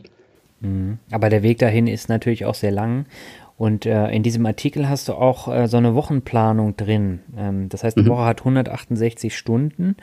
Und äh, da hattest du dann errechnet, man braucht äh, für bestimmte Sachen so und so viele Stunden. Also Schlaf zum Beispiel 56 Stunden, 32 Stunden Alltag, 40 Stunden Arbeit. Gut, das kennen wir, die 40-Stunden-Woche. Und mhm. 40 Stunden hätte man dann rein theoretisch Zeit für die finanzielle Freiheit. Das heißt aber, ich muss mich dann schon arg einschränken, um, um die dann zu erreichen, weil 32 Stunden Alltag ist ja nicht so viel. Ähm, ja, man muss sich definitiv dann einschränken und sich halt ja auch so ein bisschen klar machen, was einem das, das Ziel halt auch wert ist. Also mhm. ja, man muss sich finanziell auf jeden Fall einschränken, damit es halt schneller geht. Also weiß ich nicht, ich habe jetzt bestimmte Sachen, die habe ich so dermaßen runtergefahren und meine Fixkosten sind auch ziemlich gering. Also ich ich habe jetzt gefragt, jetzt kein dickes Auto oder prall jetzt groß rum, das ist jetzt einfach nicht mein Ding. Mhm. Aber diese ganzen Sachen, die helfen natürlich, das Ganze auch, auch zu beschleunigen. Und dann mhm. muss, muss man sich halt auch überlegen, ob man jetzt, weiß ich nicht, dreimal die Woche mit den Kollegen ein Bier trinken geht und da die, die Zeit dann halt raushaut oder sich dann halt lieber an seine Projekte setzt ja, ist, ist nicht so einfach, die Entscheidung, aber es, man muss es ja auch gar nicht so krass machen. Man mhm. kann ja tatsächlich einfach nur, weiß ich nicht, fünf, sechs, sieben Stunden in der Woche machen. Auch damit erreicht man schon verdammt viel, wenn man es wirklich fokussiert tut. Mhm. Jetzt habe ich gerade noch mal dran gedacht, das letzte Mal haben wir darüber gesprochen, äh, dass du nachts noch immer ins Fitnessstudio gegangen bist. Das war ja ein Kostenpunkt, den hast du jetzt zum Beispiel komplett eingespart, oder? Ja, tatsächlich. Also das McFit waren zwar nur 19,99 Euro. Ja. aber ähm, es war jetzt nicht nur wegen den Kosten, sondern weil es halt auch nicht mehr so richtig zu meinem Lebensmodell passt. Also Sport muss dabei sein, aber ich habe halt, ähm, es muss halt flexibel sein, weil ich halt auch viel reise und da kann ich halt jetzt nicht immer ins McFit gehen. Das gibt es halt mhm. halt nicht überall. Ja. Und deswegen habe ich mir jetzt ähm, so, so, ein Home-Trainingsprogramm zusammengebastelt anhand ein paar Büchern, die ich auch bei Amazon gekauft habe. Ja. Und das erfordert auch wieder eine extreme Disziplin, das wirklich zu Hause zu machen, hätte ich nicht gedacht. Das ist, glaube ich, die, die Königsdisziplin des, des Home-Trainings oder des, des Fitness-Trainings, das ja. zu Hause zu machen. Ähm, ja, aber jetzt mache ich das auch ganz normal und habe dadurch locker wieder eine Stunde mehr pro Tag, die ich dann halt wieder anderweitig verwenden kann. Hm. Und natürlich auch noch 19,99 Euro mehr, das darf man auch nicht vergessen. Na gut, 20 Euro ähm, in der Summe äh, machen die dann schon viel aus, aber 20 Euro allein, das ist ja überschaubar. Ich zahle fürs Fitnessstudio 63 Euro und äh, ich habe halt die Feststellung gemacht, ich krieg's zu Hause nicht hin. Ich bin dann einfach so faul und bleib dann entweder auf der Couch liegen oder in meinem Sessel oder sonst wie. Aber trotzdem schaffe ich das seit Jahren, kontinuierlich zweimal die Woche ins Fitnessstudio zu gehen und die 63 Euro dann auch auszunutzen. Ja, ja, das ähm, sicher. Das ähm, schaffst du im Fitnessstudio natürlich auch ein bisschen leichter, weil du mhm. zahlst dafür Geld, aber selbst ja. da bleiben manche Leute zu Hause. Genau, das ist der Punkt, ja. Aber du hast ja auch da ein Umfeld, wo du Sport machst. Das hast du halt zu Hause nicht. Zu Hause hast du ein mhm. Umfeld der Ruhe und ja. Aber also bei mir es spielt sich auch da wieder alles in Routinen ab. Ich habe halt mir so eine Routine gebaut, dass ich halt morgens aufstehe, ein bisschen lese und danach mache ich halt immer Sport. Und das ist halt jeden Morgen das Gleiche. Mhm. Ich mache nicht jeden Morgen Sport, aber an den Trainingstagen ist es halt immer das Gleiche. Ja. Und irgendwann stellt sich der Körper halt drauf ein, der weiß, okay, jetzt ist dann eine halbe Stunde Training angesagt mhm. und dann klappt das auch. Aber man muss es halt immer wieder kontinuierlich einfach machen. Ähm, das heißt, wenn du jetzt mal den Hörern und den Hörerinnen mal so ein paar Tipps geben müsstest, was wäre es? Also wäre es tatsächlich die tägliche Routine, wäre es die richtige Zielsetzung oder dann die, die Durchsetzungskraft? Äh, wie würdest du das denn ähm, den, den Hörerinnen und Hörern mitgeben? Ähm, die Planung und Routine, das mhm. ist, glaube ich, so der Schlüssel zu allem. Also es ist der Schlüssel bei mir zu allem. Mhm. Ähm, jetzt ist wieder jeder Mensch ein bisschen unterschiedlich, aber bei mir funktioniert das unglaublich gut. Aber ich weiß, es gibt jetzt auch da wieder Menschen, die sagen, ah, Planung, das ist alles nichts für mich, ich kann das nicht. Mhm. Aber da sind wir dann wieder beim, beim Thema auch Ausreden. Also man muss es halt einfach mal versuchen, ein ja. paar Monate und dann mal schauen, ob es einem einen Vorteil bringt oder halt nicht. Mhm. Aber mit diesen Routinen kann man halt unfassbar viel erreichen. Mhm. Wie wichtig ist denn das Thema äh, Austausch mit anderen Leuten für dich und wie viel hat dir das jetzt äh, konkret auch gebracht beim Thema nebenberufliche Selbstständigkeit, beim Thema Vermögensaufbau und auch bei deinen äh, ganzen Projekten, die du da hattest?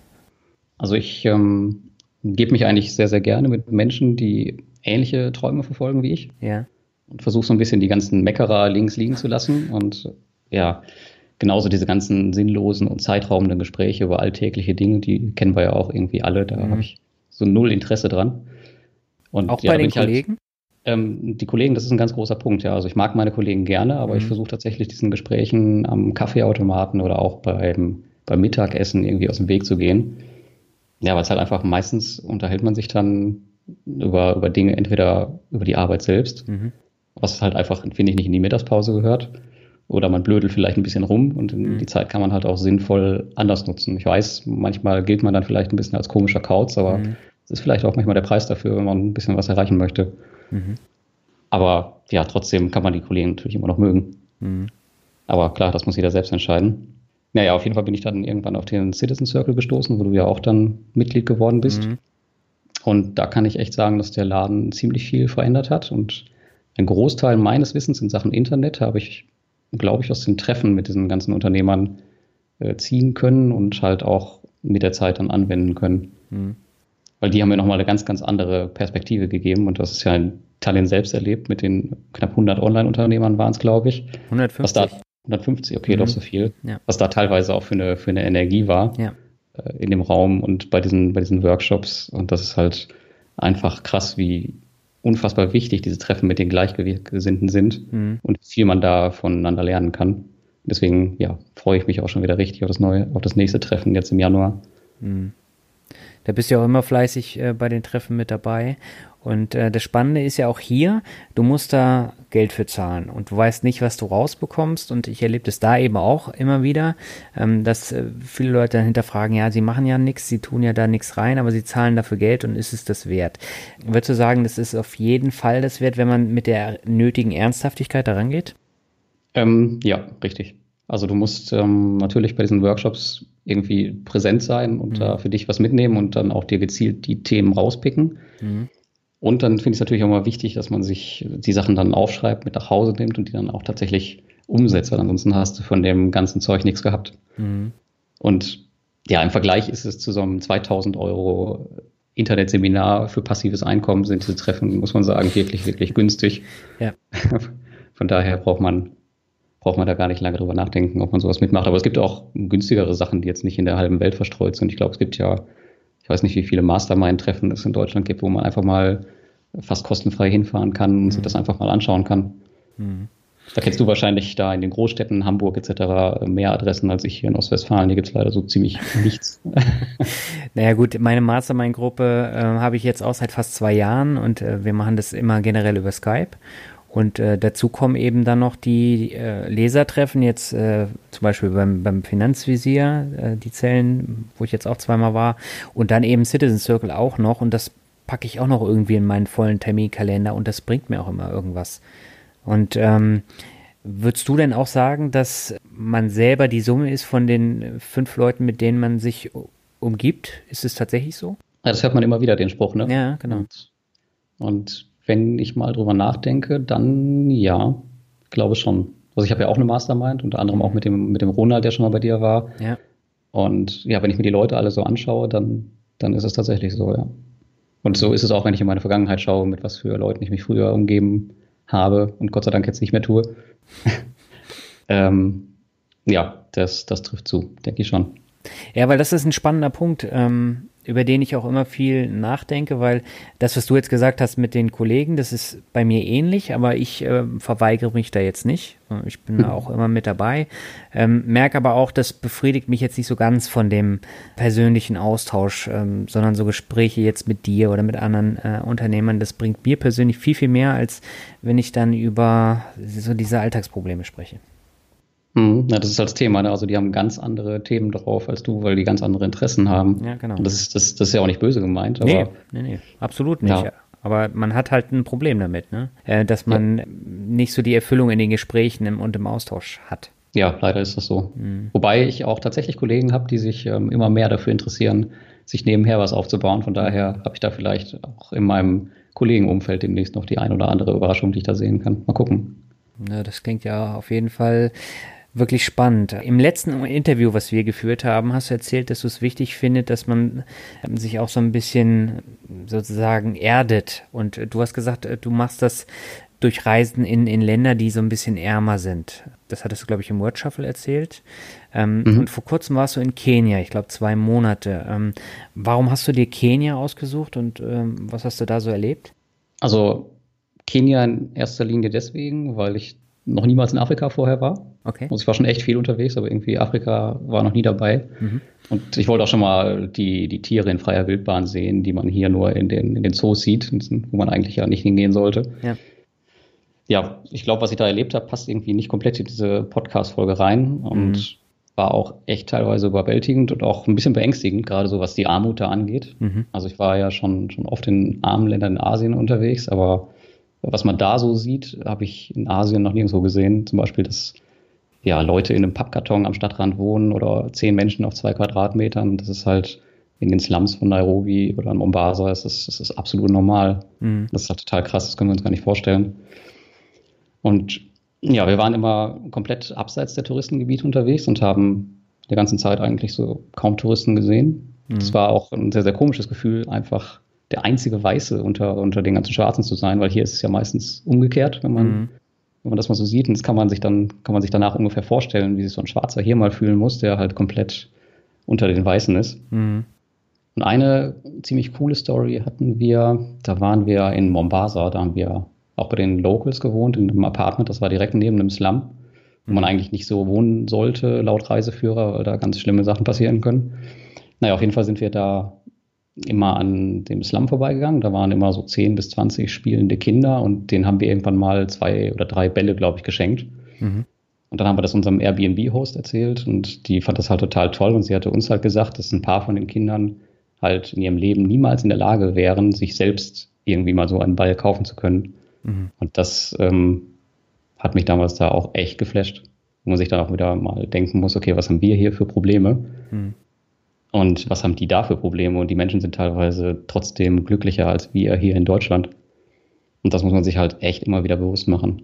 Bei den mhm. täglichen Meckereien, die wir hier, glaube ich, alle kennen, dass Amazon vielleicht einen Tag später liefert oder ja, das, das neue iPhone jetzt 1000 Euro statt 900 kostet oder sowas. Mhm. Ja, das ist halt schon echt krass. Mhm. Hast du denn da gar keine Angst gehabt? Hm, teilweise war es ein bisschen komisch, ja, weil da auch die Wahlen zeitgleich waren. Das habe ich vorher mhm. gar nicht gewusst. Und ähm, dementsprechend war halt auch ziemlich viel bewaffnete Präsenz auf den Straßen, ziemlich viele Unruhen. Und ja, Also man liest sehr, sehr viel und auch in den Reiseführern stehen schlimme Sachen und beim Auswärtigen Amt, aber ich muss eigentlich sagen, ich habe mich da zu keinem Zeitpunkt jetzt total unsicher gefühlt. Mhm. Also es gibt halt so Sachen, die macht man einfach nicht, wie jetzt im Dunkeln in Slums rumrennen als Tourist. Mhm. Das ist klar, aber ansonsten hatte ich da eigentlich nur mit netten Menschen zu tun. Dass man vielleicht mal geldmäßig über den Tisch gezogen wird, das ist halt normal in solchen Ländern. Mhm. Aber dass ich jetzt irgendwie Angst um mein Leben hatte, überhaupt gar nicht der Fall. Mhm. Ich kann mich nur erinnern, du hast mir ein Foto geschickt äh, von so einem VW-Bus, wo du mit wie vielen Leuten? 15 drin gesessen hast? Also im Auto stand, glaube ich, drauf, da dürften maximal 14 rein und das war schon echt voll. Und ich glaube, es waren 17 oder 18 drin. das war jetzt also ein normaler Linienbus oder? Genau, die heißen da Matatus. Das mhm. sind so sozusagen die Busse und die haben keine Fahrpläne, sondern das ist halt so ein, so ein VW-Bully. Da haben sie halt die, ähm, den Kofferraum rausgerissen und noch ein paar Sitze reingeschweißt. Mhm. Und da kannst du da halt einfach aufspringen, drückst dem ein bisschen Geld in der Hand und dann fährt er dich halt, ja, also die fahren immer feste Linien, aber du kannst halt einfach aufspringen und dann können sie dich irgendwann wieder rauslassen. Okay. Und da kommst du halt auch wirklich, ja, kann man sagen, in Kontakt mit Menschen. Mhm. Weil es halt so extrem eng da drin ist, aber ja. es ist auf jeden Fall eine Erfahrung wert. Und lustigerweise fanden die Leute das auch total toll, dass wir da mitgefahren sind, haben uns, waren freundlich, haben uns angelächelt, haben gefragt, wo wir herkommen. Ja. Und woanders liest du dann wieder, dass diese Dinger ja so gefährlich sind und dass man da auf keinen Fall mitfahren sollte. Ja, ich kann es immer nicht so ganz verstehen. Also ich weiß nicht, wer, wie die immer diese Reiseführer schreiben. Oder es mhm. mag ja sein, dass die Dinger manchmal gefährlich sind, aber ich glaube, auf den Großteil ähm, der Menschen da oder auf die Gefährte trifft das, glaube ich, nicht zu. Dass mhm. die jetzt nicht verkehrssicher sind, ist auch klar, aber damit muss man dann halt einfach mal ein bisschen leben. Mhm. Und die Tiere hast du auch alle gesehen auf der Safari in freier Wildbahn? Ja, also ziemlich alle. Ich glaube, der Leopard fehlte uns. Mhm. Den haben wir leider nicht gesehen, aber der versteckt sich halt auch ziemlich oft. Mhm. Aber ja, ansonsten haben wir tatsächlich alles gesehen. Ja. Das, das war auch echt, ja, allein schon in der, in der großen Masai Mara, das ist das Gegenstück zu der Serengeti-Wüste. Mhm. Da hast du halt teilweise Bilder, da guckst du auf die Steppe und siehst Tausende von Tieren. Das, das sind einfach nur schwarze Punkte, das sind halt alles Tiere. Mhm. Und ja, sowas kann man sich gar nicht vorstellen, wenn man mal hier im, im Zoo eins von diesen Tieren sieht oder mal zwei und da leben die halt einfach zu Tausenden. Das ist der Wahnsinn. Mhm. Das heißt, ähm, du hast da ganz, ganz viele unterschiedliche Eindrücke mitgenommen, die du dann auch erst mal längere Zeit verarbeiten musstest, oder? Ähm, ja, aber das ist ja auch immer, zumindest bei mir, Sinn der Reisen, dass man mhm. da auf jeden Fall viel, viel mitnimmt. Und Afrika wird auf jeden Fall auch wieder Ziel werden. Jetzt nicht unbedingt Kenia, das kenne ich jetzt schon. Mhm. Aber es gibt ja noch viele andere Länder, die man da so bereisen kann. Ja, aber da sollte man auf jeden Fall immer möglichst viel mitnehmen und auch äh, lange drüber nachdenken und sich das halt auch immer wieder bewusst machen, wenn man halt wieder in diese alltäglichen Situationen kommt. Aber ja, da ist es auch wieder das Gleiche. Viele Menschen fahren halt nur in Pauschalurlaub auf mal nach Mallorca oder vielleicht gar nicht aus Deutschland raus. Mhm. Kenne ich auch genug Leute. Und die kennen vielleicht jetzt halt nur ihre Welt hier und die wissen gar nicht, wie es da hinten aussieht, weil es denen halt auch zu gefährlich ist oder weil sie kein Interesse dran haben. Aber da sollte man seinen Horizont immer möglichst erweitern, wenn man die Möglichkeit dazu hat. Hm. Ja. Also ich sag's mittlerweile in fast jedem Podcast, aber genau das ist äh, der Punkt. Also das bringt dich wirklich weiter. Und Daniel Kröger hatte das das Gleiche jetzt gesagt in der aktuellen Podcast-Folge und ähm, du hast es jetzt nochmal so ein bisschen eindringlicher geschildert. Ja. Mhm. Von daher, äh, vielen Dank erstmal für den normalen Teil des Interviews. Ich glaube, der war schon äh, sehr mächtig mit sehr viel Input. Ähm, deswegen vielen Dank, Lars. Ja, Und gerne. Dann würde ich sagen, kommen wir zum Word Shuffle. Äh, Im Gegensatz zu Alex von Rente mit Dividende mache ich mit dir ein zweites Word Shuffle, weil bei dir gehen mir die Begriffe nicht aus. Oh, oh. Aber ich fange mal ganz einfach an, äh, denn du bist jetzt der dritte der dritte Interviewgast hintereinander, der mit mir in Tallinn war und deswegen ist Tallinn äh, das äh, erste Wort. Tallinn. Ja, war auf jeden Fall eine sehr, sehr schöne Stadt, wo wir waren. Mhm. Ähm, mit tollen Menschen zusammen. Also wir haben ja quasi die halbe Stadt bevölkert, weil so groß ist Tallinn nicht. Mhm. Ähm, es erinnert mich immer wieder an meinen Sohn, weil das äh, so ziemlich der erste Urlaub, Papa-Sohn-Urlaub sozusagen war, weil ich ihn ja mit hatte. Ja.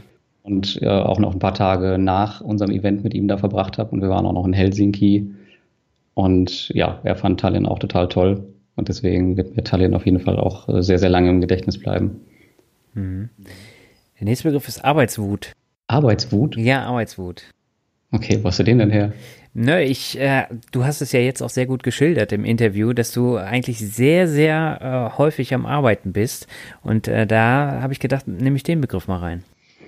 Okay, also, also Wut hört sich mal so negativ an. Ja. Also ich, ich arbeite total gerne, aber arbeitswütig bin ich jetzt eigentlich nie. Also ich bin eigentlich immer sehr, sehr gechillt bei dem, was ich tue.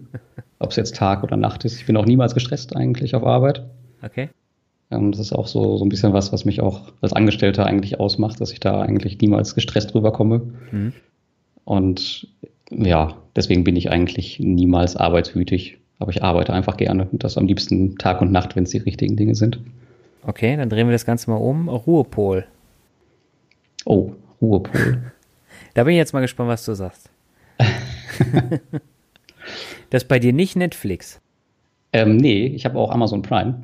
Sag okay. mal ab. Ja. Ich bin jetzt kein Netflix-Jünger, aber ein Ruhepol ist auf jeden Fall meine Freundin, mhm. die ich dann abends immer sehe, bevor ich mich dann wieder irgendwann auf meinen Laptop verziehe. Und ein ganz wichtiges Thema bei mir ähm, ist auch tatsächlich die Meditation geworden. Okay. Aber schon, schon seit Jahren mache ich das auch immer meistens vorm Schlafen gehen oder direkt nach dem Aufstehen, je nachdem, was besser in den Tag passt. Mhm. Es ist nicht lange, nur meistens so zehn Minuten, um halt doch mal irgendwie über den Tag nachzudenken und ja, das fördert auf jeden Fall auch das Einschlafen. Also ich kann zum Beispiel sehr gut einschlafen. Mhm. Das sind so, so meine Ruhepole. Und natürlich das Reisen. Das Reisen unfassbar. Also da kann man auch ähm, gut abschalten. Ich arbeite natürlich auch auf Reisen, natürlich. ähm, aber das fühlt sich da trotzdem nochmal anders an, wenn man halt mit dem Laptop irgendwo äh, am, am, Strand sitzt und da was macht, als wenn man es jetzt hier im, im Büro macht. Mhm. Aber das heißt, so äh, Müßiggang vom Fernseher hast du eigentlich gar nicht, oder? Ähm, wir haben tatsächlich unsere Serien, die wir schauen. Okay. Auch mal, meistens, ähm, weiß ich nicht, alle zwei Tage, mal eine Stunde oder so. Aber mehr mhm. ist tatsächlich Fernsehen überhaupt gar nicht drin. Normales Fernsehprogramm gar nicht. Mhm. Oder irgendwelche welche Events. Ich habe zum Beispiel vor der Wahl auch überhaupt gar nichts mitbekommen. Aber du warst das, wählen. Ähm, ein schwieriges Thema, aber ja, natürlich. Okay. okay. Ähm, kommen wir zum nächsten Begriff. Kassel. Kassel. Ja, Kassel. Ja, mit Kassel verbinde ich viel. Da kommt äh, zum Beispiel auch meine Freundin her. Ja. Ähm, da hatten wir auch unsere ersten Treffen und natürlich hatten wir da auch in diesem Jahr das äh, Finanzblogger-Treffen. Yep. Mit, ich weiß gar nicht, wie viel es waren, Teilnehmer, 20? Ja, waren über 20. Ja, mhm. da habe ich auf jeden Fall sehr, sehr viele coole neue Leute kennengelernt mhm. und mich mit denen connected. Und ähm, da bin ich mal gespannt, was da noch äh, in der Zukunft so bei rauskommt. Und ja, ich hoffe, es gibt einen zweiten Teil. Ja, das hoffen wir alle auch. Aber wir arbeiten dran. Ähm, kommen wir zum nächsten Begriff: Hörbücher. Hörbücher. Also Hörbücher habe ich schon immer gerne gehört. Mhm. Ich habe sie aber halt erst in diesem Jahr, genau gesagt vor ein paar Monaten erst als, als Produkt auch für mich entdeckt und mhm. bin jetzt relativ schwer dabei, meine ganzen Bücher in, in Hörbücher umzuwandeln. Mhm. Ich finde es immer interessant, dass die Leute dann sagen, ja, das Thema Podcast und Hörbücher frisst so viel Zeit.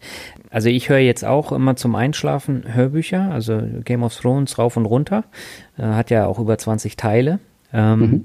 Aber das kostet natürlich schon viel Zeit. Ne? Also ein so ein, äh, so ein Buch äh, dauert zwischen 9 und 13 Stunden. Ähm, mhm. Findest du denn trotzdem die Zeit, dass du Podcasts und auch Hörbücher dann hören kannst? Mm, also ich habe dadurch nie Zeitverlust, weil ich es immer mit irgendwas kombiniere. Mhm. Deswegen mag ich zum Beispiel auch meine Arbeit, weil ich habe nämlich eine halbe Stunde Arbeitsweg mit dem Auto und da höre ich zum Beispiel Podcasts wie deinen, auch wenn die sehr, sehr lang sind, leider. Leider? ja, manchmal sind sie sehr, sehr lang. Ja, wir quatschen also, jetzt auch seit einer Stunde 13. Oh, das ist lang, okay. Aber ich höre mich ja meistens selbst nicht mehr an, von daher. Okay. Ja, aber das, also ich habe da eigentlich keinen Zeitverlust zu ähm, mit, weil ich das, wie gesagt, immer in diesen, in diesen, naja, in Anführungsstrichen toten Zeiten höre und Podcasts auch mal, ich nehme mein Handy beispielsweise auch mit unter die Dusche. Was? Um da halt Podcasts zu hören. Ja, ja, tatsächlich. Wie lange duschst du denn? ähm, lange. Okay. Da spare ich beispielsweise nicht. aber dass man dabei Podcasts hört, ich meine, in der Badewanne kann ich es ja noch nachvollziehen, aber unter der Dusche?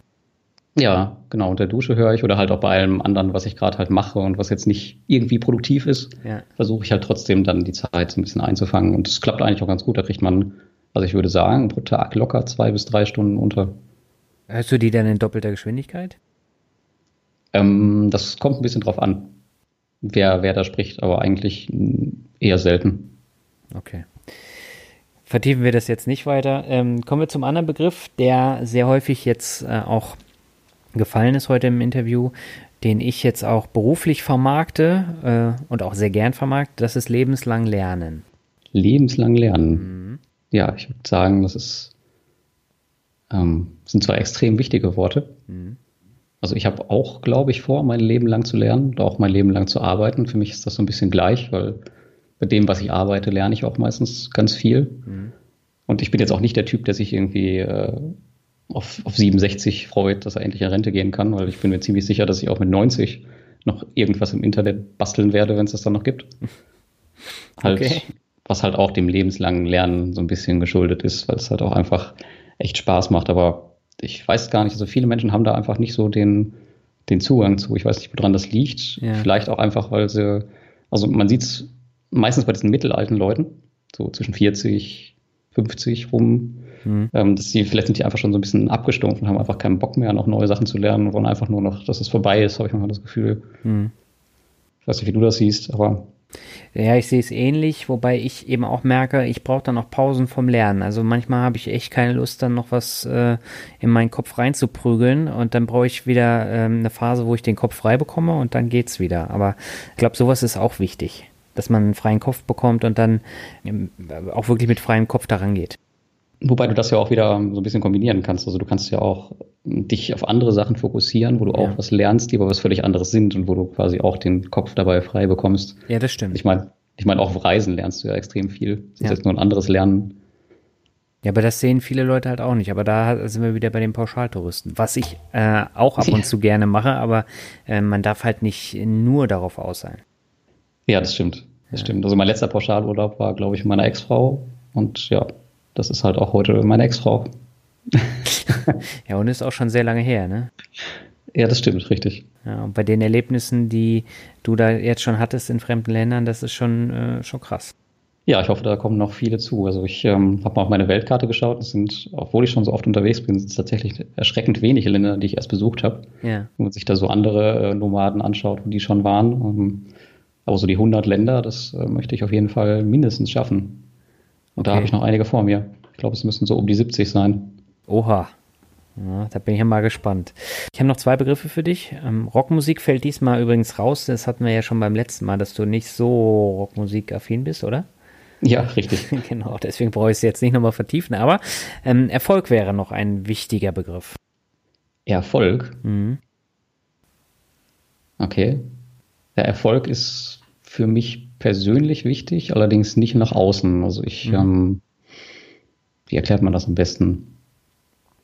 Also wenn ich halt diese Produkte beispielsweise auf den Markt bringe oder Bücher schreibe, dann, dann ist das für mich ein, ein persönlicher Erfolg, jetzt unabhängig davon, mhm. ob das jetzt Geld verdient oder nicht. Aber ähm, sowas macht für mich Erfolg aus. Das hat auch nicht unbedingt was mit Finanzen zu tun, sondern ich muss mich persönlich irgendwie erfolgreich fühlen bei dem, was ich tue. Mhm. Ist bei dir ähm, mit dem Erfolg, sind da die Finanzen immer dran gekoppelt? Ja, nicht immer dran gekoppelt, aber letztendlich, ähm, wenn du Erfolg hast, dann kommt es ganz automatisch. Aber wenn du immer mit dem Ziel rangehst, äh, du möchtest äh, Geld damit verdienen, dann funktioniert es halt nicht. Und ich habe zum Beispiel überhaupt keine Erfolgsaussichten damals gehabt, als ich Podcast und Blog äh, gemacht habe. Und deswegen bin ich auch sehr locker da an alles rangegangen und äh, der Erfolg hat sich dann irgendwann eingestellt. Und das war für mich dann auch wichtig, aber das so nach außen rauszuhängen, äh, das ist jetzt auch nicht so mein Ziel. Und das ist ja bei dir äh, ganz genauso. Mhm. Das ist nämlich genau der Punkt, dass man sich, ja. wenn man sich nicht auf das Geld fokussiert, dass es dann halt trotzdem irgendwie kommt, wenn man einfach Dinge richtig macht mhm. und irgendwie glücklich dabei ist auch noch und dann ergibt sich das meistens schon von ganz allein. Ja. Ja, das ist auch ein ganz äh, zentraler Ansatz, äh, über den man dann immer nachdenken muss. Weil viele da total verkrampfen und immer diesen Erfolg herbeischreien wollen, aber das, das kommt dann eben nicht. Ja, genau. Und dann suchen sich halt viele auch das passive Einkommen oder sie suchen sich halt solche, solche Shortcuts, wie zum Beispiel irgendwelche Kurse oder Trading-Systeme, die dann entsprechend viel Rendite versprechen. Ja, und 2000 Euro kosten auch noch mehr. Ja, das ist natürlich standardmäßig immer dabei, mindestens. okay. Ähm, der letzte Begriff hat damit auch äh, so ein bisschen zu tun, denn Erfolg äh, gibt auch so ein bisschen Freiheit. Also wäre Freiheit der nächste Begriff. Hm. Ja, Freiheit ist für mich im Leben ein ziemlich zentrales Thema. Mhm. Deswegen war es jetzt auch äh, auf jeden Fall immer ein Traum von mir, finanziell frei zu sein, auch wenn das Geld trotzdem nicht im Mittelpunkt steht. Mhm. Aber es, das Geld sorgt halt dafür, dass es mir halt letztendlich die Freiheit gibt, die ich brauche. Und es ist jetzt halt ein cooles Gefühl, einfach zur Arbeit zu gehen und äh, weil man es halt kann und jetzt nicht mehr unbedingt muss. Mhm. Ja. Das, das macht Freiheit für mich aus. Ja. Also ich habe ja echt schon viele Podcast-Gäste gehabt, dich habe ich ja auch schon gehabt, aber du bist bei, bei all dem Erfolg, den du dann tatsächlich auch hast, ähm, der, der am bodenständigsten geblieben ist, glaube ich. Also äh, das Interview hat mir eine ganze Menge Spaß gemacht, Lars. Hab vielen Dank, dass du dann nochmal in den Podcast gekommen bist. Und ich glaube, äh, die Hörer können da eine ganze Menge mitnehmen. Ja, gerne. Ich bin gespannt auf das Feedback. Und wenn es Fragen gibt, dann einfach immer unter deinem Artikel kommentieren. Ich schreibe da auch immer gerne zurück. Super. Und äh, welche Reise steht jetzt bei dir als nächstes an?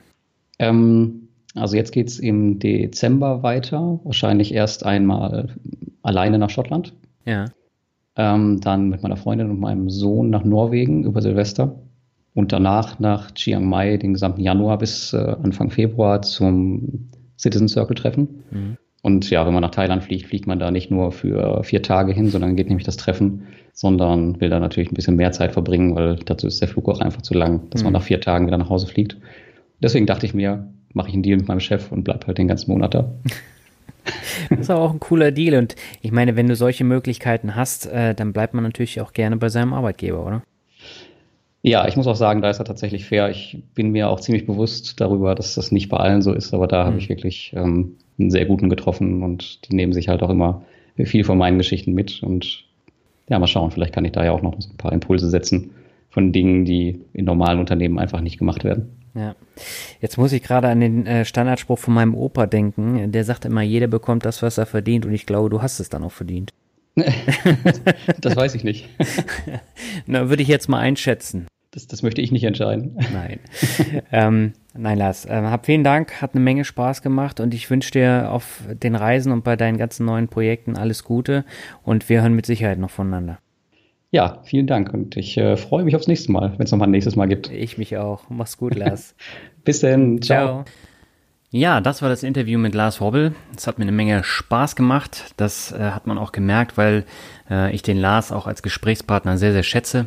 Und das nicht erst seit dem Interview, sondern schon länger. Und deswegen habe ich ihn ja auch nochmal in meinen Podcast eingeladen. Bevor wir jetzt zum Ende kommen, habe ich noch ein paar Bewertungen für dich. Und diese Bewertungen sind diesmal etwas negativer. Äh, und die möchte ich auch nicht einfach so weglassen sondern die werde ich jetzt auch beide vortragen. Äh, fangen wir mal an mit Martin 1985H. Er schreibt interessante Interviews, teilweise allerdings auch Dauerwerbesendungen. Ich habe mir nahezu alle Podcast-Folgen angehört. Einige Interviews finde ich sehr interessant und hilfreich. Dafür also zunächst mein Lob. Mittlerweile werden auch kritischere Auseinandersetzungen mit Interviewgästen nicht mehr so, so gescheut wie am Anfang. Ebenfalls sehr lobenswert. Was mich aber immer wieder enorm aufregt, ist das Maß an Werbung. In kurzem Umfang absolut in Ordnung, aber wenn sich das zu Beginn einer Episode über mehrere Minuten hinzieht, ist das absolut nervig. Dazu noch das Vorlesen der Bewertung. Die Leute, die den Podcast hören, die interessieren sich für die Inhalte und nicht mehr für die Bewertung. Die Bewertungen spielen eine Rolle für diejenigen, die den Podcast noch nicht kennen. Manchmal vergehen daher bis zu fünf Minuten, bis der eigentliche Podcast anfängt. Das ist von der Masse her auch für einen kostenlosen Podcast zu viel. Da dich die Kritik sicherlich ärgern wird, möchte ich nochmal darauf hinweisen, dass die Interviews dennoch oft recht interessant sind. Und im Gegensatz zu den früheren Ausgaben sind deine Interviewpartner jetzt nicht mehr nur deshalb eingeladen, um ihr Produkt bestmöglich zu vermarkten. Wenn aus der gefühlten Dauerwerbesendung wieder mehr ein Finanzpodcast wird, gibt es von mir auch dementsprechend mehr Sterne. Ja, Martin, vielen Dank für deine Bewertung. Ähm, Nochmal so ein paar Anmerkungen dazu. Zum einen äh, mit den fünf Minuten am Anfang jeder Podcast-Folge, das war mir auch zu viel, deswegen habe ich die Bewertung dann ans Ende gesetzt und ich glaube, das ist eine Lösung, mit der jeder leben kann und äh, wenn dir oder jedem anderen äh, die Bewertung nicht gefallen, kann man den Podcast ja dann einfach beenden, wenn das Interview zu Ende ist. Ähm, die Bewertungen spielen nicht nur eine Rolle für diejenigen, die den Podcast noch nicht kennen, sondern eben auch für mich als Podcaster, weil ich in den iTunes Charts dadurch sichtbarer bin. Und man merkt eben auch, dass es funktioniert, weil ich äh, schon relativ schnell damals, als ich mit den Bewertungen angefangen habe, ähm, sehr viele neue Bewertungen bekommen habe und seitdem eben auch relativ weit oben in den iTunes-Charts zu finden bin. Und äh, von daher ist es ähm, ja schon wichtig äh, für mich auch, wobei die Zahl der Abos äh, da eine noch größere Rolle spielt bei iTunes. So, und dann das dritte, das Thema Werbung. Da ist es so, die Werbung in einer Podcast-Episode sind maximal 90 Sekunden, also in der Regel immer so zwischen 60 und 90 Sekunden. Und äh, das finde ich absolut in Ordnung, zumal die Interviews ja auch ähm, mitunter wie diese Folge jetzt deutlich über eine Stunde gehen. Und äh, jetzt haben wir in der Einleitung, ich glaube äh, knapp drei Minuten, äh, das, das finde ich auch absolut äh, okay. Und wen äh, die Werbung nervt, der kann sie ja dann auch überspringen da kann man dann immer äh, die 30 Sekunden vorspringen oder 60 Sekunden vorspringen und dann muss man sie nicht hören. Also ich denke, das ist jetzt so vertretbar, dass keine fünf Minuten davor sind. So, kommen wir zur nächsten. Bernd Wurstbrot schreibt Inhalt gut, Audio schlecht. Ähm, das war vorher eine Drei-Sterne-Bewertung, die hat er aber editiert. Äh, das werdet ihr gleich hören. Der Inhalt des Podcasts ist meistens sehr interessant. Leider lässt die Audioqualität zu wünschen übrig. Es kann doch nicht so schwer sein, die Interviewgäste dazu zu bringen, ihre Tonspur zusätzlich selbst aufzuzeichnen und diese dann einzubinden. Und ein ordentliches Headset oder Mikrofon für den Finanzrocker sollte eigentlich auch drin sein. Hoffentlich werden die Finanzen nicht mit dem gleichen Anspruch angegangen. Edit, der Finanzrocker hat nachgelegt, er hat jetzt ein gutes Mikro, der Unterschied ist enorm, endlich auch im Auto hörbar. Wenn ihr Interviewgäste keine ordentlichen Mikros haben, dann kann man da nichts machen, aber bitte möglichst kein Skype, sondern Studio Link oder ähnliches verwenden. Ja, äh, Bernd, erstmal danke für die Bewertung. Ähm, mein altes Mikro war in der Tat nicht so toll. Ich habe hier mittlerweile drei Mikros, habe mit allen rumgespielt und jetzt mit dem neuesten, das ist natürlich auch das, das teuerste, ähm, sind die Aufnahmen wirklich gut. Aber manchmal kann man halt ähm, nichts machen, was die Interviewqualität dann angeht. Also wenn wir über Skype ein Interview machen, dann äh, ist es manchmal nicht ganz so toll. Ähm, manchmal habe ich auch ein Rauschen drauf, äh, wie bei der Folge mit Michaela. Das musste dann nochmal geändert werden. Die, die komplette Spur war da ähm, total verrauscht. Aber ich äh, versuche da doch ein hörbares Ergebnis am Ende rauszubekommen. Und äh, also die Investition in dieses Mikro hier hat sich absolut rentiert. Ja, und ähm, wie gesagt, wenn äh, der Interviewpartner kein so tolles Mikro hat, dann ähm, wird es problematisch. Das hat man, glaube ich, in der Folge mit dem ähm, Tobias äh, gemerkt, wo es um Fintech ging. Da war die Audioqualität echt nicht ähm, so toll, aber das lag auch an der anderen Spur. Die war leider Gottes äh, auch ziemlich verrauscht. Ja, damit bin ich am Ende und die nächste Folge hörst du wieder in zwei Wochen. Und da sprechen wir über Aktienbewertung, Aktienauswahl. Wir gehen da richtig in die Tiefe und da kannst du dich jetzt schon drauf freuen. Bis dahin wünsche ich dir eine schöne Zeit und wir hören uns dann zur Folge 83. Mach's gut, bis denn, ciao.